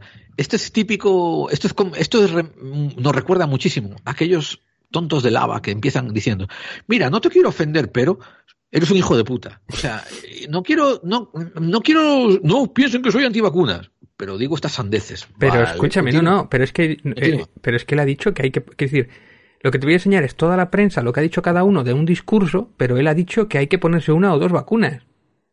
A eso me refiero. Continúa, sí. Segunda prensa, eh, 20 minutos. Polémica intervención sobre vacunas en un invitado del gobierno por el Congreso. Estamos ante un experimento. Bueno, lo del experimento es que eh, yo he puesto la parte final del, del discurso. El, el discurso, y de hecho yo lo aconsejo, lo podéis ir a buscar en YouTube, que eso es otra mentira también que han dicho que lo han quitado de YouTube. No, está en YouTube. Yo, de hecho, lo que os lo he puesto es de YouTube. Escucharlo entero porque es interesante. Y hay cosas con las que yo no comparto, y de hecho hay parte que, que, que difiero. Pero básicamente están hablando en toda la prensa que es un antivacunas, que lo ha puesto Unidos Podemos y el PSOE y que la ha cagado. Cuando él en el discurso dice que hay que ponerse una y si son dos, mejor. A eso me refiero. Eh, mira, esto es eh, Agencia F, verifica. Las vacunas sí salvan vidas, pese a lo que dijo Laporte en el Congreso. Bueno, eso, es otra cosa que también te puedo matizar. Porque él dice que según el estudio que se hizo para justo antes de, de empezar las vacunas, que, que, no, que no salvaban vidas. No significa que no sean más leves. De hecho, lo dice en el discurso, lo acaba de decir. Son más leves, o sea, los que iban a ser graves es más leve. Pero el que iba a morir, iba a morir igual, ¿no? Salvo si no tiene respirador o si, si no están saturadas las UCI, que eso Ajá. se puede discutir. Pero básicamente Sí, sí, no está, está sí. hablando en términos técnicos, está diciendo lo mismo que hemos dicho muchas veces nosotros. O sea, quitando, eh, por ejemplo, que igual, eh, otra cosa que dice muy importante de su discurso, que no lo he puesto, es el discurso de Ajá. que probaron las vacunas o esta nueva tecnología con gente más o menos sana y joven, cuando no lo probaron con gente mayor que era el target que se iba a dirigir primero. Entonces ahí sí que hubo, por eso es lo del experimento. Por eso habla de experimento, porque no se probó con gente mayor antes de con toda la gente mayor. Claro, está descontextualizando una parte. Él igual no se expresó todo lo correctamente tampoco, pero está eh, eh, cogen un contexto, una frase suelta, lo que les interesa, no ver el discurso completo y se pierde el mensaje y, y- lo importante es decir que el PSOE y Unidos Podemos llevaron un antivacunas sin darse cuenta. Bien, eh, la razón, vacunas, un experimento global. Claro, no es un experimento global porque Soros esté haciendo experimentos con o las farmacéuticas. De hecho, este tío, este doctor es bastante crítico con las farmacéuticas, ¿no? Sobre todo habla del precio, habla de muchas cosas, ¿no? En la reunión secreta también se habló de esta charla, ¿eh? Y también matizaban algunas cosas, pero estaban bastante eh, de acuerdo. Criticaba el pasaporte COVID porque decía que si seguimos contagiando, ¿para qué necesitamos un pasaporte COVID? Es absurdo. Es verdad que la carga viral puede ser menor y todo eso, pero eso lo hemos dicho nosotros. Yo lo he dicho, lo del pasaporte COVID. Esto en la razón. ¿Qué más? En eh, Onda Cero, O sea- un profesor invitado por el PSOE y Podemos, esa coletilla en toda la prensa sistemáticamente. Hace legato contra la efectividad de las vacunas en el Congreso. No, señor. No es lo que ha dicho este tío. Si tú vas al vídeo, no ha dicho eso. Ha dicho, de hecho, recomiendo a todo el mundo en todo el planeta que se pongan por lo menos dos vacunas. Ya terceras y cuarta dosis, que eso Pero, en la reunión secreta también lo criticaba el doctor Gaona, David, es otra cosa. David, es que si, si estás en un contexto de pandemia mundial, hay que, hay que ser un poco sensible acerca cómo la masa va a interpretar los, los estamentos que dices. Si tú ahora me dijeses que esta conferencia era para científicos dentro de científicos y, y solo para científicos, ahí, ahí yo me echo para atrás y digo, bueno, esto, me, quiero decir, me echo un poco para atrás diciendo, bueno, tendrán sus códigos, ¿no? Pero si esto era una conferencia hecha al público también, hay que tener un poquito, Pero- porque esto, estos serían, estos son partes dialécticas que barren para cualquier lado. Barren para antivacunas, barren para provacunas, y cada uno saque sus colores. Admito, y creo que aquí por donde vas tú, ¿eh? Admito contigo de que los medios de prensa generalistas son deficientes mentales, intelectuales, a la hora de analizar las noticias y extrapolárselas al público, ¿eh? Y, creo que es por ahí a por donde vas. Aquí en Estados Unidos está ocurriendo mucho de lo mismo, ¿eh? En el sentido de que en los medios oficialistas, quiero decir las grandes cadenas de televisión, cuando alguien hace algún cuestionamiento hacia algún aspecto de las vacunas, ya lo, ya lo encajan en antivacunas. Hay un, hay un programa que tiene 30 años, no un programa de televisión, hay un, ¿cómo diría yo? Una organización que tiene cerca de 30 años, que surgió cuando aquel, aquel reporte canadiense decía que las vacunas daban autismo. Ahí surgió Sí. este, esta organización. Esta organización ayudó a, a- a- a- a desmontar el estudio y ver que era falso lo que decía el estudio canadiense, ¿no?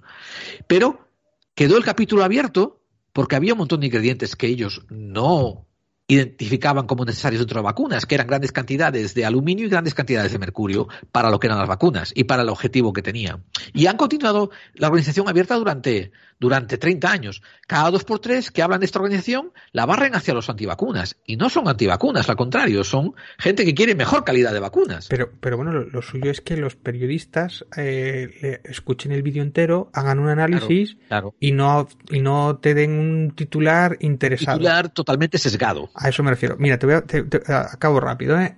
El plural. YouTube retira el polémico discurso del Congreso que da alas a los antivacunas. ¿Y yo entonces de dónde lo he visto? Si lo, si lo he cogido de YouTube. es sistemático.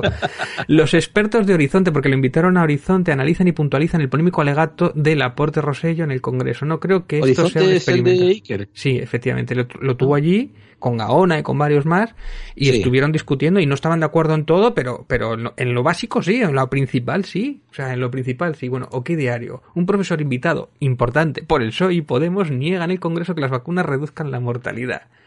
Revela que 5.000 personas han muerto, bueno, no sé qué, no sé cuánto. Eh, este no era el artículo original, había otros, ¿no? Ni antivacunas, por lo menos este dice al final, ni antivacunas ni antivacunas COVID, ¿no? y a pesar de ser OK Diario. Pero había otro titular de OK Diario que era todavía más sensacionalista. Confi- Confilegal. Ajá, sí, sí, sí. La vacunación masiva supuso un experimento global. John Laporte, especialista en farmacología clínica ante el Congreso. Claro, pero se refería a eso, a que el target de vacunación, lo, de, lo que conté antes, que no era para viejos y lo hicieron con gente joven. Bueno, aún así no le salió mal cuando él dice que después, eh, si hay que ponerse dos vacunas, pues eso. Un invitado del PSOE y Podemos califica en el Congreso experimento de la vacunación contra el coronavirus, el ABC. Claro, lo mismo descontextualizando la frase. La izquierda, la izquierda, como es- esos progresistas, la COPE esto, ¿eh? invita a un experto a hablar de vacunas y se le vuelve en contra. No sabían lo que iba a decir. Invitaron a un experto a la comisión para analizar la gestión de las vacunas y en su intervención se posicionó en contra de la postura del gobierno. Bueno, eh, hay más, hay más así. El- en la sexta lo mismo. Un y esto es en el comercio. Un experto invitado en el Soy Podemos, la vacunación es un experimento. Claro, esto es lo que tiene también sacarte un titular. Sí, sí, sí, sí. Claro, cuando tú sacas un titular de fuera de contexto, muy sacado de contexto, pues claro, así, así vendo yo periódicos también, ¿no? Esto es eh, Vox, Voz Populi, un catedrático invitado por el PSOE Ya. Podemos tacha la vacunación masiva de experimento. O sea, quiero decir, es que no ha habido un periodista, casi ningún periódico que lo haya dicho decente. Bueno, alerta digital, hay gente que ha muerto con la tercera dosis de la vacuna. Esto lo ha dicho en, en algún otro programa, no sé, bueno. Sí, claro, sí, que, sí. que- claro que ha habido gente que ha muerto, como todo, cuando también hay gente que puede morir por una aspirina o puede, pero eh, esto lo hablamos de los porcentajes. Definitivamente, sí, la, sí. la cantidad de gente, la cantidad de beneficios o de probabilidades de que, o un efecto secundario de tomarte la vacuna a pasarte el COVID, merecía mucho la pena tomar la vacuna. De esto lo hablamos. O sea, y eso pasa con todas las vacunas también. Y y claro con otras medicinas, mucho más todavía. O sea, tienes más posibilidades de tener efectos adversos. O sea, que si te puede tocar, te puede tocar. O sea, pero vamos a ver, resumiendo, ¿no? Que, que sí, que has descubierto una muy buena fuente donde, donde, donde los periodistas son bazofia y venden titulares completamente sesgados. Claro, lo que me refiero que yo lo único que he hecho es, me he ido a YouTube, he buscado la fuente, he contrastado la noticia. Mira, de hecho, aquí en Diario 16 te pone eh, la charla también, ellos te la pusieron y te la transcribieron. Y, y por ejemplo, Diario 16 sí que parece que dice, "Pues te conozca la intervención del experto en farmacovigilancia. Es que además esto, la charla de él, la parte de él es farmacovigilancia. O sea, quiere decir que él de hecho dice que hay que tener cuidado con el abuso de, la, de, de utilizar mucho la, ciertas medicinas porque te acabas inmunizando contra ellas. O sea, que te acabas haciendo, te hacen menos efecto y tal. O sea, era la parte de Sí, sí, sí, sí. farmacovigilancia, ¿no? Y por eso le tocaba con respecto a esto del, del COVID y tal. El caso es que yo creo que lo único que le hizo medio bien fue Diario 16, que te puso la charla entera y no, y no Ajá. tiene ningún sesgo ni ninguna intención de lo que yo he encontrado, ¿no? El mundo, por ejemplo, aquí por ejemplo sí que, bueno, el titular es un poco sensacionalista, ¿no? Verdades y barbaridades del experto del PSOE y Podemos en la Comisión de Investigación de Vacunas con el Congreso, ¿no? Y te empieza a, a determinar en qué se equivoca y en qué acierta. Periodismo es esto, en principio, ¿no? Un poco, aunque este titular no me gusta mucho, es decir, oye, ¿es cierto lo que ha dicho este tío? O sea, no es, un experto dice algo, no. Lo que ha dicho este experto es cierto que entonces ya pasamos a neutral, ¿no? Las afirmaciones de Joan Laporte en el Congreso sobre las vacunas que no avalan los datos. Y te pone algunos de los estudios y te habla de, de todo lo que habló, ¿no? Es las muertes de los ensayos, te habla. Y lo mismo en chequeando las afirmaciones falsas o sin evidencia científica del profesor John Ramón Laporte. Te pone falso. Ajá. Que habría que verlo también. Las vacunas ARM mensajeros sí son vacunas. Bueno, pues ya ves tú, si es falso o no, me da un poco igual. O sea, eso es una terminología, ¿no? Eh, y sobre todo, maldita dice, no, no han borrado el vídeo de la intervención de John Ramón Laporte porque está... Y a mí me consta, a mí me consta que yo vi en Horizonte ¿eh? el, el, el aporte este de, del aporte. Yo vi la, cuando discutieron en, en Horizonte, yo lo vi. Y, y no, vamos, me pareció interesante la- el diálogo, no saqué nada, nada nuevo. Eh, en fin, es, es fascinante mira, ver cómo esta gente. dos, dos apuntes nada más y ya termino. Dice, las vacunas han demostrado su eficacia frente a la mortalidad de COVID-19 en el mundo real. Claro, pero sobre todo si tienes los respiraderos, si tienes tal, pues mejor todavía, ¿no? Que, que yo creo que era un poco a lo que se refería, pero bueno, tampoco eh, a los estudios. Y pues los participantes de los ensayos clínicos de Pfizer y Moderna, que me, yo me acuerdo que en su momento esto había salido en la prensa, ¿eh? No hay evidencias de que las muertes estuvieran relacionados con la vacuna. Y de hecho aquí te pone toda la información, sea lo que sea, que no sé lo que es, pues muertes, no sé qué, tal. Bueno, aquí te vienen todos los estudios, que esto ya era público entonces, ¿no? Y siguen siendo eficaces contra la hospitalización y las formas graves de enfermedad causadas por la variante Omicron, que esto sí es lo que él decía. Esto sí lo afirmaba él, ¿no? O sea, que los chequeando tampoco lo han hecho, lo han sacado también un poquito tal, ¿no? Y después el, el tema de los niños adolescentes, él también era reticente. Muchos médicos eran reticentes de vacunar a los niños. Y bueno, dicen que es seguro, pero él era reticente. Él decía que era reticente, no que estuviera en contra, ¿eh? A los niños de 12 Sí, sí, sí, años o menos, Es ¿eh? sí, sí.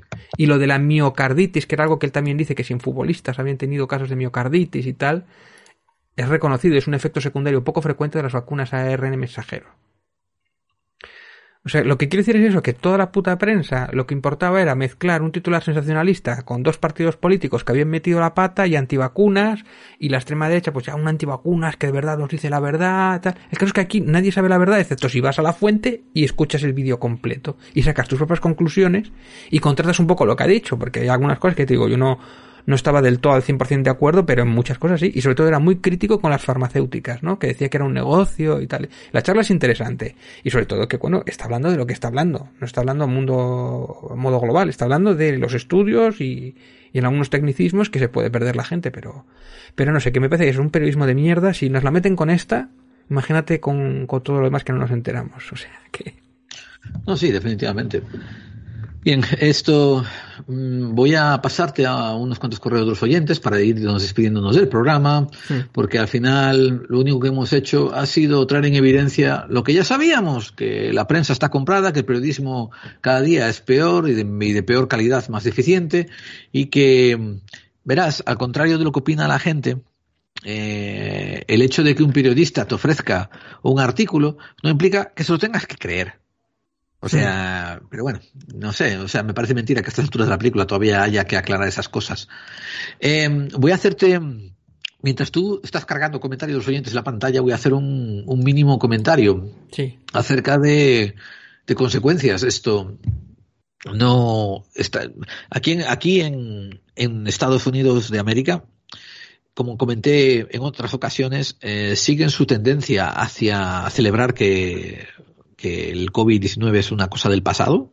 Sí. Lo digo en serio, eh, se acabó la pandemia. Ya ganaron la Eh, guerra, ¿no? Contra el COVID, ¿no? No ganaron la de Vietnam ni, ni la Estoy de... esperando, estoy esperando a que algún presidente se suba a un portaaviones con un banderín detrás diciendo en un mensaje televisivo hemos ganado la guerra. Como hizo George Bush en su momento, ¿no? Al principio con, con los, con la, con el terrorismo. Pero, pero mira, lo, lo cierto es que eh, yo te comenté en nuestro grupo de WhatsApp, de, de nuestro grupo de WhatsApp de Clave 45, comenté que me había llegado un reporte. Y esto es algo que quiero comentar brevemente. Como, como, he, como te he comentado a ti, a varios miembros de la audiencia, mi, mi compañía internacional muchas veces recibe informes, eh, informes que a veces tardan en llegar al gobierno, otras veces no llegan. Son informes privados. Este fue comisionado por un think tank llamada Hunt and Burger Group, y es un think tank eh, bastante pequeño. Es, perdón, no es un think tank, o sea, puedes llamarlo think tank, pero más bien es un grupo de análisis. Eh, bien, pues este grupo de análisis está basado aquí en Texas y se lo pasó a, a nuestras oficinas corporativas en Nueva York y las oficinas corporativas eh, con, convinieron una junta para compartir este, este, este reporte y yo lo leí, yo estuve ahí. Eh, no, estuve no, no me invitaron a mí a la Junta, pero yo estuve adherido por diferentes razones. Eso es lo que me pasa a mí. Es, es difícil de explicar, David, pero Sí. yo no soy el ejecutivo que está en las reuniones, pero acabo colándome y acaban trayéndome por, por razones que no vienen a cuento y, y vamos, que estoy metido, eh, meto, meto la nariz en todo. O sea, que en fin, el el garganta, reporte- el garganta profunda, ¿no? Eres ahí, te meten y... y- te lo comenté que un día, un día tenemos que hablar de esto, de, de mi, de mi, de mi, de mi desarrollo, de, oh, perdón, de mi, de mi función, ¿no? Dentro del mundo de negocios, porque es, es interesante. Y no es de garganta profunda, es un business insider. Que ya te, dije a ti por privado que había una diferencia. Esto, bien, el reporte que nos leímos tenía que ver eh, con el mundo después del COVID. Y fue un reporte que me dejó, es un reporte de 25, 30 páginas que me dejó con los, con los testículos al nivel de los tobillos, porque flipé en colores en cuanto a los consejos que nos dan este, este, este grupo de analistas, ¿no? Básicamente dice lo siguiente, miraros, eh, en el 2022 se normalizará la visión del COVID como si fuese otra gripe. Eh, y yo te explico que aquí en Estados Unidos, cada año, hay campañas para que la gente se vacune contra la gripe.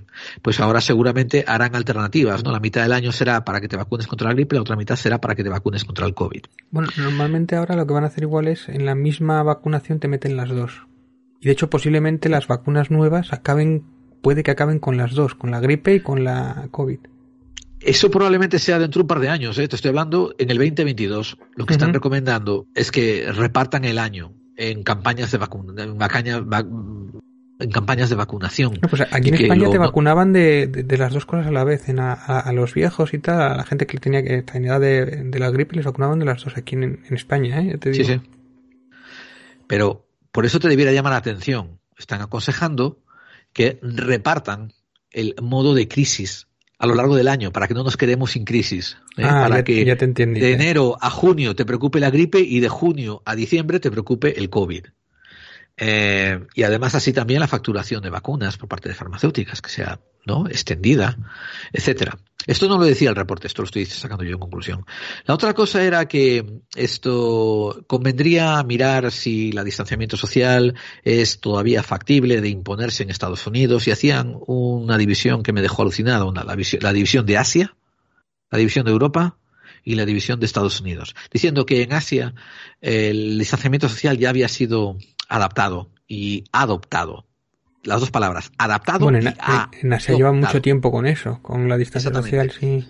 En Japón llevan mucho tiempo con eso. Y China, debido a las condiciones de mala calidad de aire desde hace las últimas dos décadas, también han sido muy flexibles acerca de eso y están metidos en ello. Además decían que hay una diferencia, que China también tiene un sistema dictatorial, bueno, un sistema totalitarista de gobierno, que era más fácil implementar estas medidas propagandísticas y que el pueblo lo aceptara.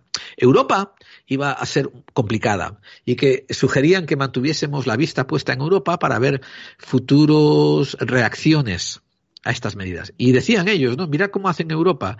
Eh, Inglaterra no va a ser tan difícil, mientras que Italia sí va a ser más difícil. Sí. Inglaterra, los, los ingleses son más fríos y separados, los italianos son unos besucones. No decía eso, te lo estoy resumiendo, ¿no? Sí, pero y Lo los decía- españoles también somos así, o sea que España ni se mencionó. pero, sí, no pero- les importamos. Bueno, y, pero decía que América ponga el ojo en lo que ocurre con el comportamiento de distancia social, porque, por ejemplo, los indicios de algún estallido de nueva pandemia podrá verse en Italia antes que Inglaterra. Y entonces podremos tomar medidas en Estados Unidos. O sea que el ojo está puesto en Europa como laboratorio.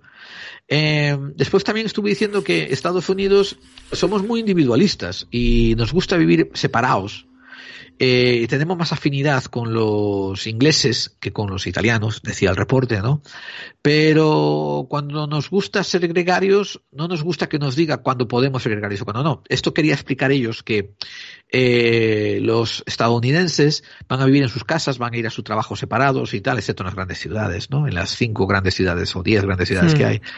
Esto que tienen que tomar el metro y todos esos rollos, ¿no? Pero en las otras ciudades la gente va a andar a su bola, excepto cuando quieren ir a Disney World excepto cuando quieren tomar un crucero, excepto cuando quieren irse de vacaciones a un hotel de resort, que ahí no se importa ser gregarios y ahí les molesta que les hagan la imposición de que por favor mantén las, los, metros de distancia o lo que sea, o andad con mascarilla, que los americanos van a estar constantemente rebelándose en contra de esto y que van a ser uno de los última población mundial que va a aceptar estas normas y que probablemente jamás la acepten, decía el reporte.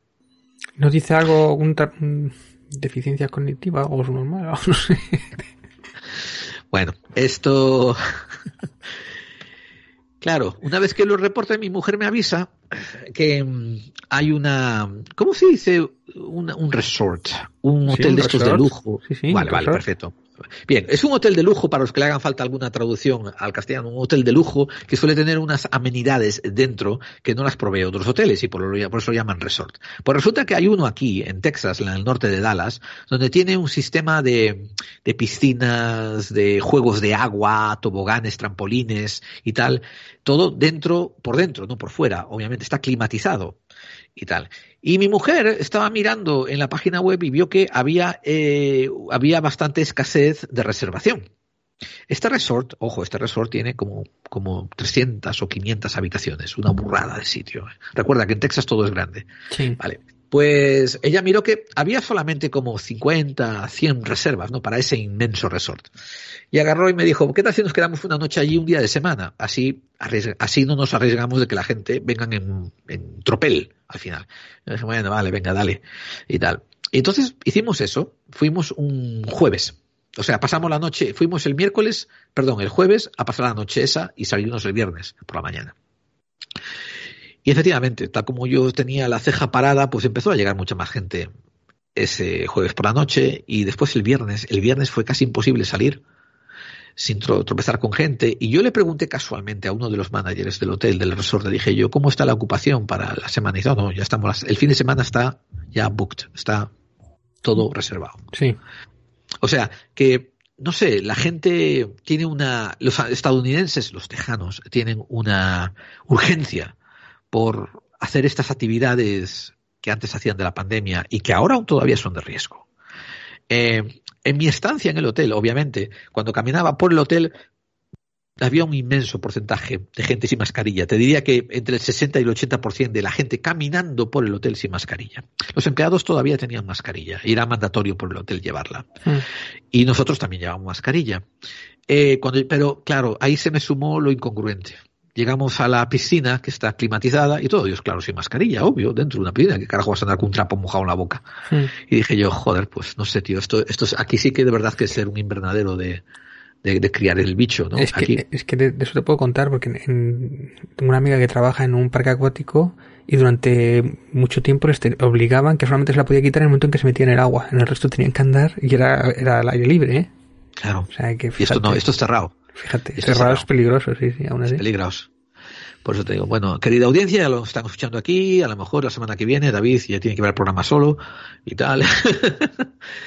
y en fin, eh, no sé, eh, ha sido, fue una experiencia muy desagradable, eh, pero es una, fue una experiencia muy irreal, o sea, subrealista, eh, casi de, de sueño, en el sentido de que yo me siento como, como el único tuerto en el país de ciegos, en el sentido de que yo soy el único que está acojonado, pero en el resto de, en el resto de mi contexto, ¿no? Todo Dios ya dice, bueno, paso de ello, ¿no? Y tal. A ver, repito, yo no estoy acojonado, yo soy el único que está ejerciendo cierto tipo de prudencia que me parecería razonable llevarla a cabo.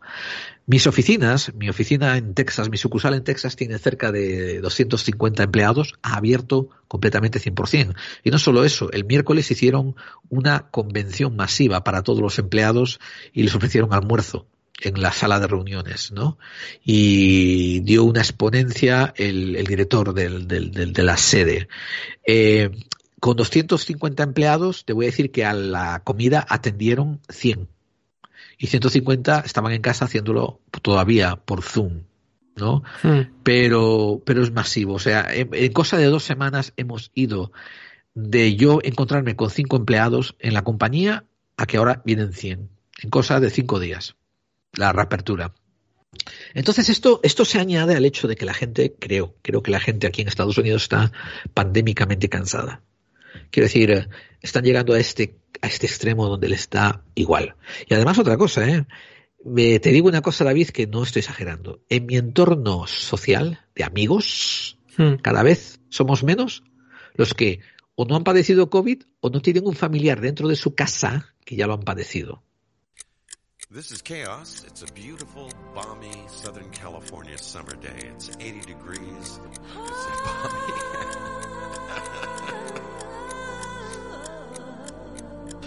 Estás escuchando Clave 45, un programa para aquellos que sospechan que las conspiraciones existen. Y si quieres que este programa se emita por tu estación de radio, ponte en contacto con nosotros. La red de estaciones que emiten Clave 45 va creciendo semana a semana, mes tras mes. Clave 45 nunca cobra nada por derechos de autor ni por emitir el programa. Y si te animas a ser parte de la resistencia, te ofreceremos un programa formateado especialmente para radios. Envíanos un correo a nuestra dirección en podclave45 arroba gmail.com y nos pondremos en contacto contigo. Y así, poco a poco, todos estaremos contribuyendo a aumentar la resistencia.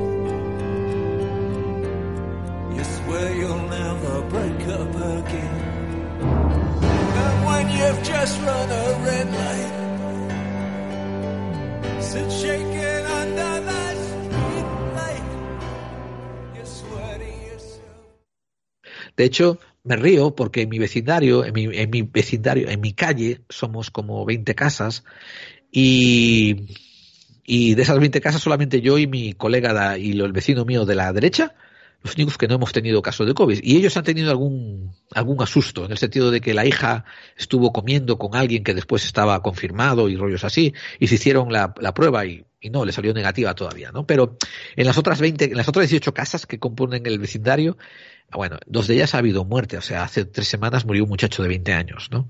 Eh, por deficiencia respiratoria y tal, uno de los vecinos que tenían tres hijos, y les murió el más joven de ellos, ¿no? Eh, y dicen eso de que no saben si es de COVID, no saben si es por una complicación tra- traída por COVID y tal, el muchacho era la hostia de sano, pero no entré en detalles con la familia, todavía estaban pasando por mucho duelo, ¿no? Eh, y no solo eso, se lo llevó en cinco días. Me refiero, no fue 40 días de, de, Pero de bueno, no- no te preguntaría si estaba vacunado, si tenía problemas y todo eso. Claro, no, no pregunté tampoco, porque te digo, están ellos de tremendo duelo, ¿no? Y tal. eh, Y me imagino que te lleven un hijo de 20 años, es, es tremendo, ¿no? Y tal. Eh, y murió un ancianito, que había cinco casas más abajo, un ancianito de 75 años, ¿no? Y tal. También parece ser que murió por eso, ¿no? Eh, pero el resto de las casas tuvieron o todos o alguno tuvo enfermedad de ello, ¿no? Y estuvo, estuvieron compadecientes, estuvieron dentro de casa y tal.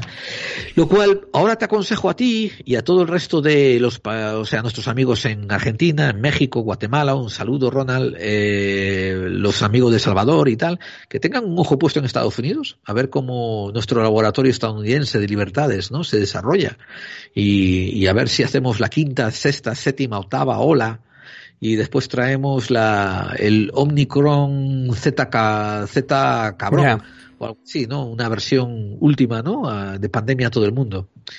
Eh, pero era un comentario que me apetecía hacer para que sepas que las cosas están cambiando. Si me permites ahora otro comentario rapidito. Sí, claro, como si fuera un tu programa. inmenso. Un saludo inmenso a Alberto Hernández, que es el director de Hombres de Negro, y me invitó a, a su programa para que hablásemos sobre la crisis en Ucrania. Eh, y tuvo un título buenísimo, Ruleta Rusa, con Geraldine Uncharted del asunto de Ucrania y tal. Sí, y sí. espero que le vaya bien, por favor, pasaros por Evox, por Hombres de Negro, ¿no?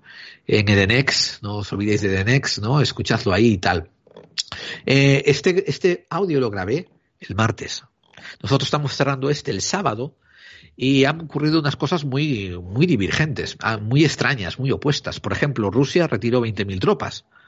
Pero hoy, hoy, hoy, a golpe de sábado, eh, 19 de febrero, ha habido reportes de que ha habido bombardeos y no saben de dónde. Creen que es un grupo extremista, extremista de ultraderecha, ucranio, que está lanzando bombas hacia afuera, hacia el bosque, para así decir, nos están bombardeando, por favor Rusia entrar a salvarnos y darle cau, cau- causus bellis, ¿me entiendes? Darle razón de, de intervención a Rusia. Es un rollo rarísimo que había Sí, que analizar en plan. Aparte en Biden de falsa bandera. que todos los días Biden sale diciendo que, que, que vienen los rusos, que van a invadir ya, que van a ir, que van a entrar y tal. Y, y- de hecho tengo por aquí, ahora que me dices, porque era una de las noticias que tenía yo por aquí, que era lo de, mm, a ver si lo, lo tengo que compartir el sonido también, que lo pusieron en el grupo, que es una rueda de prensa que hacen un experto propaganda video, a video with graphic scenes of false explosions. depicting con explosiones corpses, que parecen cadáveres, actors pretending to be actores que parecen pasar por and images dolientes. of destroyed locations or military equipment, entirely totalmente elaborados por la inteligencia rusa. What evidence do you have to support the idea that there is some propaganda film in the in in the making? ¿Tiene usted alguna prueba de ese tipo de propaganda? uh, Esto es del gobierno de Estados Unidos, la información de inteligencia que hemos desclasificado. You Well, know, okay, well, where where is it? Where, ¿Dónde está esa información? ¿Dónde, dónde está esa información? intelligence information that we have declassified. Well, where is it? Where's the Esa información clasificada. ¿Dónde acabo de entregar la información? No, you made a series of allegations and Would you would you like us to print out the topper because you will see a transcript of this briefing tenemos una that you can print transcripción, out si quieres. yourself. That's not evidence. No, no, That- eso es una evidencia, pero- That's not evidence. I'm sorry. What would you like, Matt? ¿Qué te gustaría más? I, would like to see Me some gustaría ver proof alguna that prueba you- que pudiera that- demostrar that, that you can show that that Matt, you have that, been que los rusos están haciendo that, esto. that shows that the Russians are doing it. And, and, and, and if Si no you puede can't aportar provide ninguna prueba any más, que bueno, yo said dije tal and cosa so it's a y es fact. un hecho, eso es un problema. Matt, there's a second Matt, point. hay un segundo Uh, this punto. Esto deriva de la inteligencia. La intelligence. inteligencia es en la que tenemos uh, we confianza. La misma confianza que tenían cuando las armas de destrucción otherwise, masiva en Irak. Es buenísimo. Mira, eso está muy bueno, ¿eh? Pero te voy a aclarar una cosa. Eh, yo, a mí también pasaron esta rueda de prensa y a mí me aclararon una cosa que no, te, no hace falta que me aclararan, ¿eh?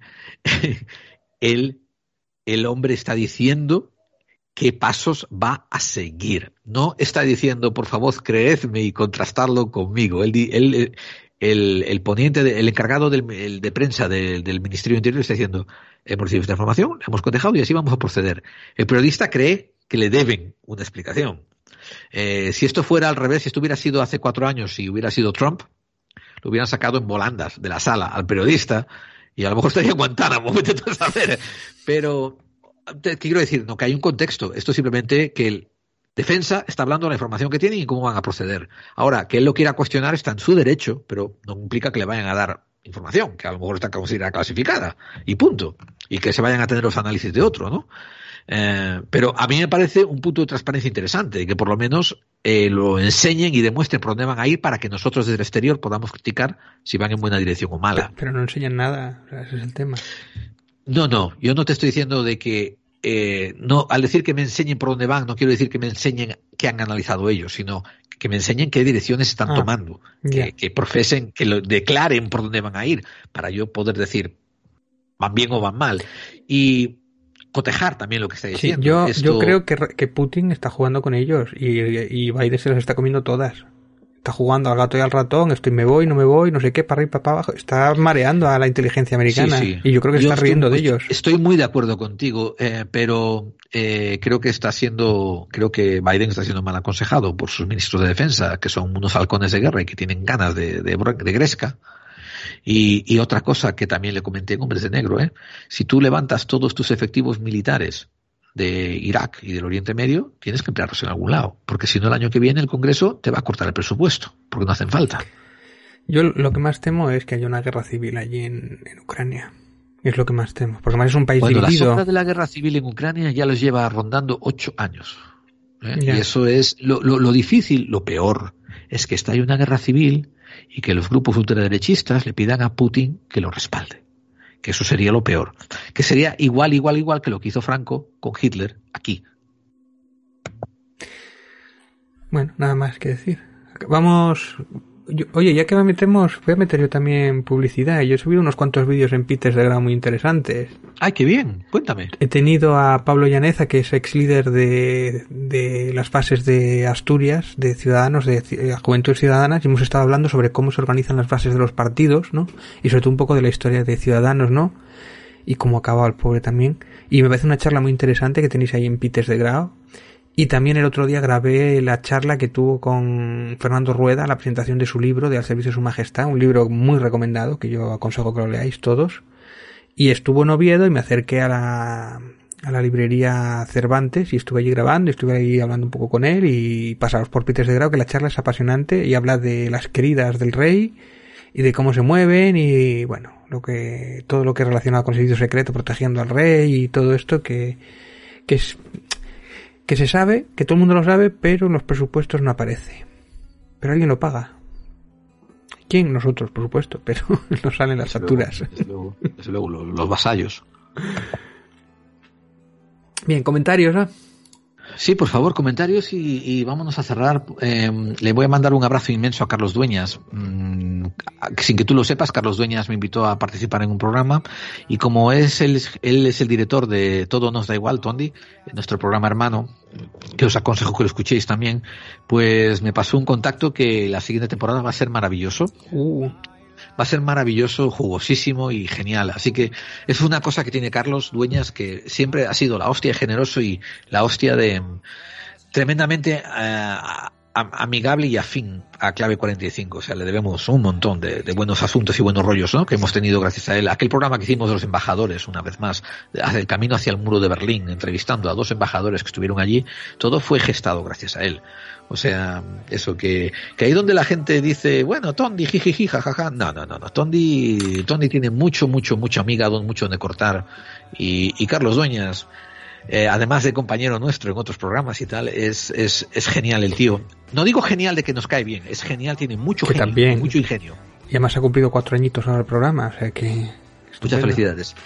Bueno, yo quiero Venga, hablar de los oyentes. especial Amor San Valentín, que ha tenido muy poca... Yo, este programa, que yo me siento muy orgulloso de este programa, y ha tenido muy pocas descargas, no sé por qué el nombre le- les ahuyenta, ¿no? Especial Amor Ay, San no, Valentín eso, eso es típico, 2022. ¿eh? eso es típico. Los programas que salen más bordados y más bonitos, menos descargas y menos Yo lo hubiera llamado, tenéis que lo llamar eh, amor tóxico o algo así, que era un poco más lo que hablamos, ¿no? Sobre el amor tóxico y sobre, bueno, las relaciones eh, de Ah, odio. problema, yo le cambio el título, ¿eh? a ver si funciona. No sé si problema, será ¿eh? tarde ya para cambiarlo, pero bueno, que yo le aconsejo a todo el mundo que vaya a ver ese programa, que no se asuste por el nombre que hablamos sobre cosas que yo creo que todo el mundo hemos pasado por ellas, o, o más o menos el amor, ¿no? De cómo se entiende el amor y bueno, yo creo que fue un programa que, que yo creo que quedó muy chulo. Y de hecho los comentarios lo dicen, ¿no? Son bastante, eh, de esto que nos cuentan pequeñas historias algunos de los oyentes, ¿no? Que, que es interesante, ¿no? Eh, mira, por ejemplo, Dori Sergio eh, nos dice, yo he sufrido malos tratos psicológicos durante 12 años, podría contar mil perrerías. Con mi segunda pareja fui, fue totalmente distinto, aunque no terminó bien la relación, la vida que te lleva a rechazar inconscientemente cualquier similitud con mi primer marido, por ejemplo. Y es una tontería, pero no soporto a los hombres, digo hombres, porque soy hetero, que les gusta dormir excesivamente porque eso es lo que viví durante años y me repulsa. Lo rechazo desde la primera cita.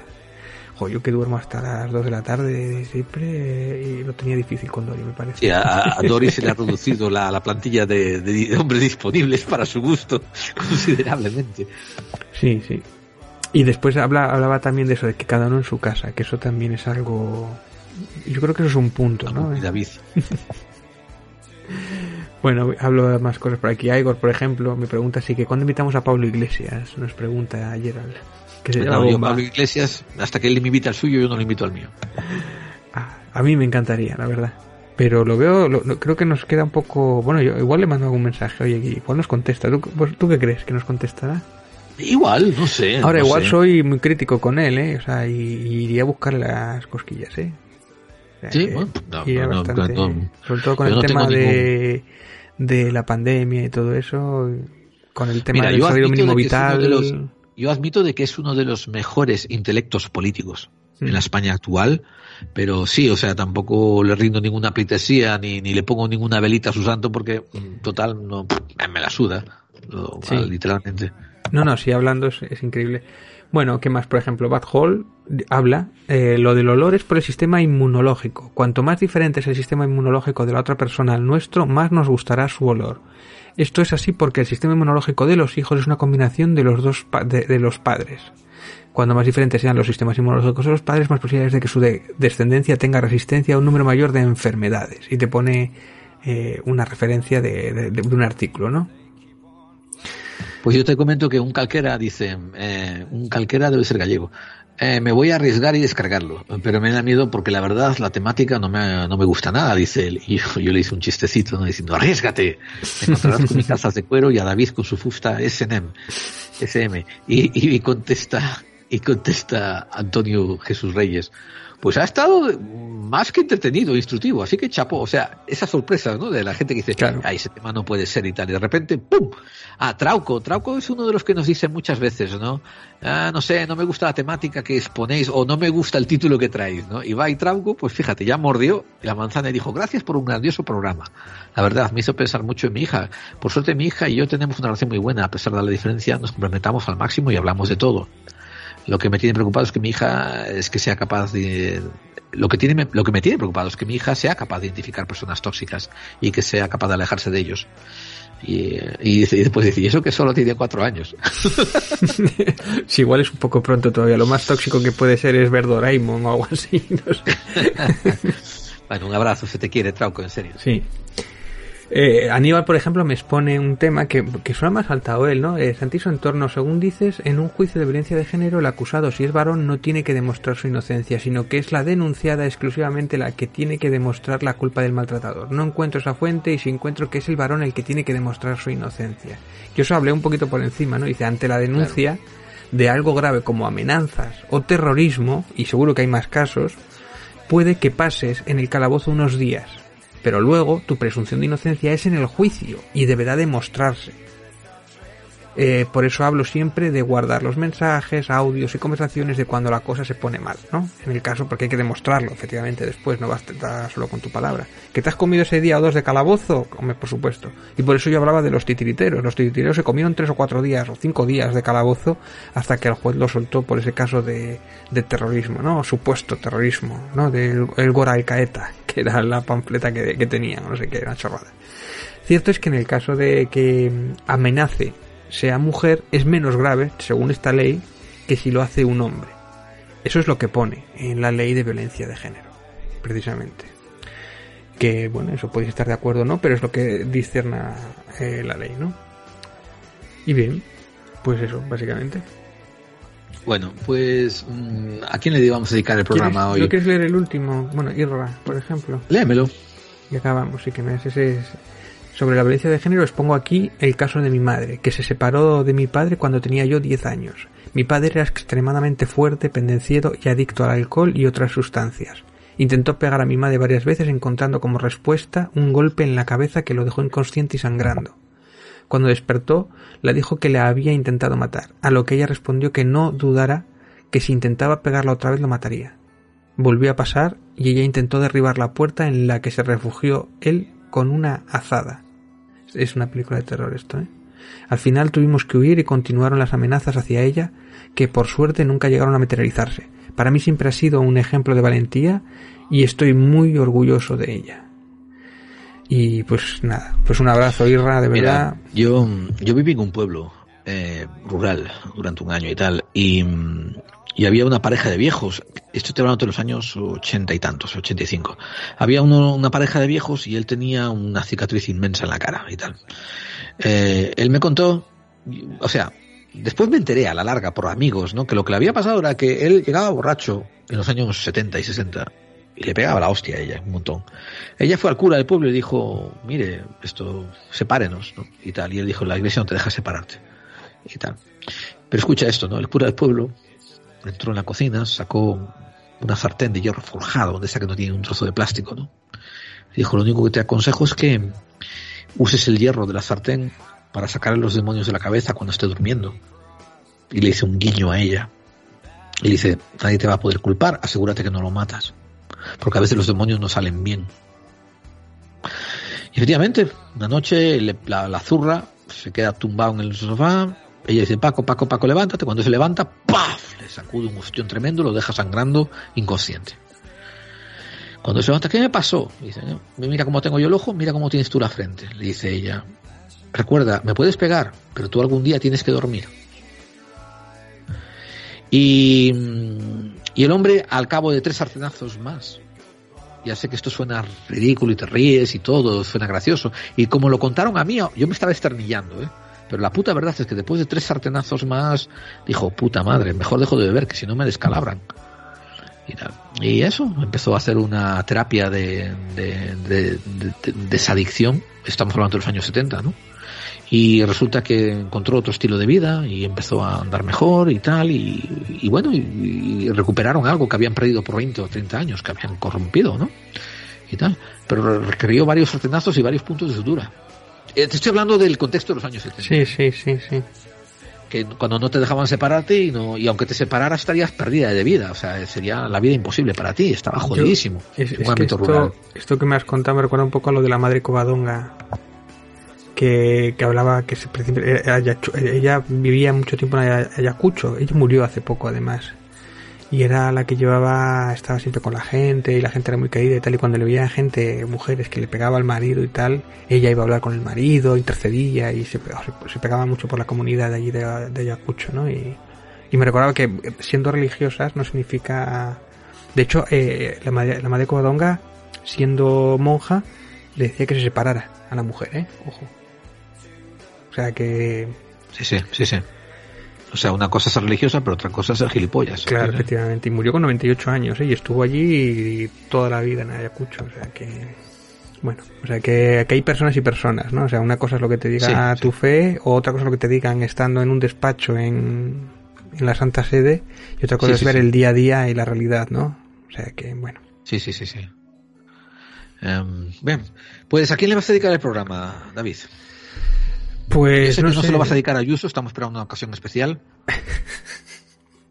No, mira, la madre Covadonga, que me ha hecho ilusión. ay qué bonito Hace mucho, yo comí un par de veces con ella y tal, y mi padre tiene, tenía relación con ella y tal, y me ha hecho ilusión además. Y ella Ah, estuvo, estuvo nominada a los premios Príncipe de Asturias y no lo consiguió. Y me pareció injusto que no lo consiguiera, pero bueno. Pues a- queda dedicado a la madre Covadonga. Algún día nos darás, a lo mejor algún día nos debieras dedicar 15 minutos a contarnos más vida y hazañas de ellas, ¿no? En, en general y tal, porque parece que yo no lo conozco mucho y, y de oídas de asturianos y tal, y, y eso. Eh, ¿Qué más? David, esto es todo, esto es lo que hacemos nosotros, es así vamos cerrando el programa. Esto es clave 45. Ese programa que la hija de Donald Trump le pone a Trump cuando lo quiere castigar porque se ha portado mal y le saca las baterías al control remoto para que no lo pueda cambiar. Perfecto. Y que tú y yo grabamos para aquellos que intuyen Que las conspiraciones existen. Y estaremos aquí la próxima semana con más temas, ¿verdad? Eh, Ahí estaremos al pie del cañón una vez más, siempre apuntando y tenemos ya fecha para iniciar. Que di tú que yo tampoco es que note mucha diferencia entre cuando empezamos temporada o no, pero tenemos fecha oficial ya. Sí, tenemos, tenemos diferenciación, verás. Cuando empiece la temporada, Lo notaremos. haremos ¿no? unos temas, haremos monográficos eh, y traeremos invitados. y no pasaremos media hora tirándonos los huevos uno al otro. Eh, o también. A ver, David, ya que lo has dicho, vamos a anunciar el principio de temporada, la séptima temporada. Queda Perfecto. oficialmente inaugurada para el. Saldremos por. Métele ahí una música de redoble, vale.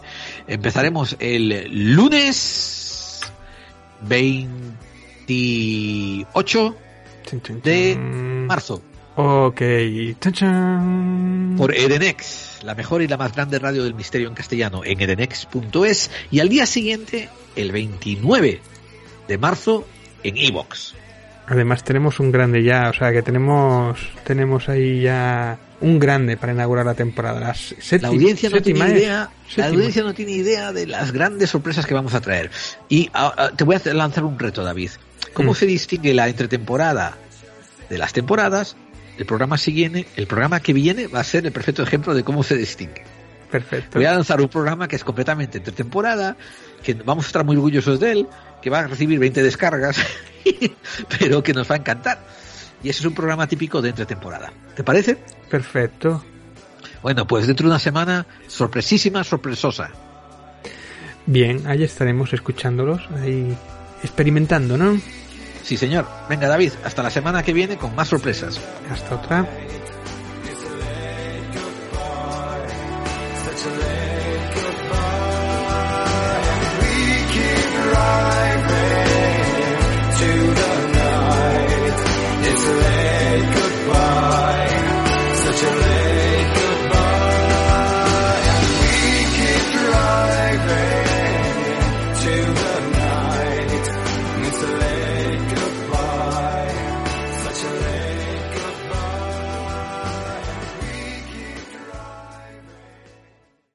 Si crees que ser racional es mirar al universo a la cara y no acobardarse. Si opinas que donde hay duda hay libertad. Si piensas que es mejor encender una vela que maldecir la oscuridad. El Ojo Crítico es tu revista. Porque el conocimiento es el antídoto contra el miedo. Contra el miedo. El ojo crítico. ojo crítico. Cuadernos de investigación para investigadores. Descárgatelo gratis desde www.elojocrítico.info. Y en las mejores páginas y blogs sobre anomalías. Sobre anomalías.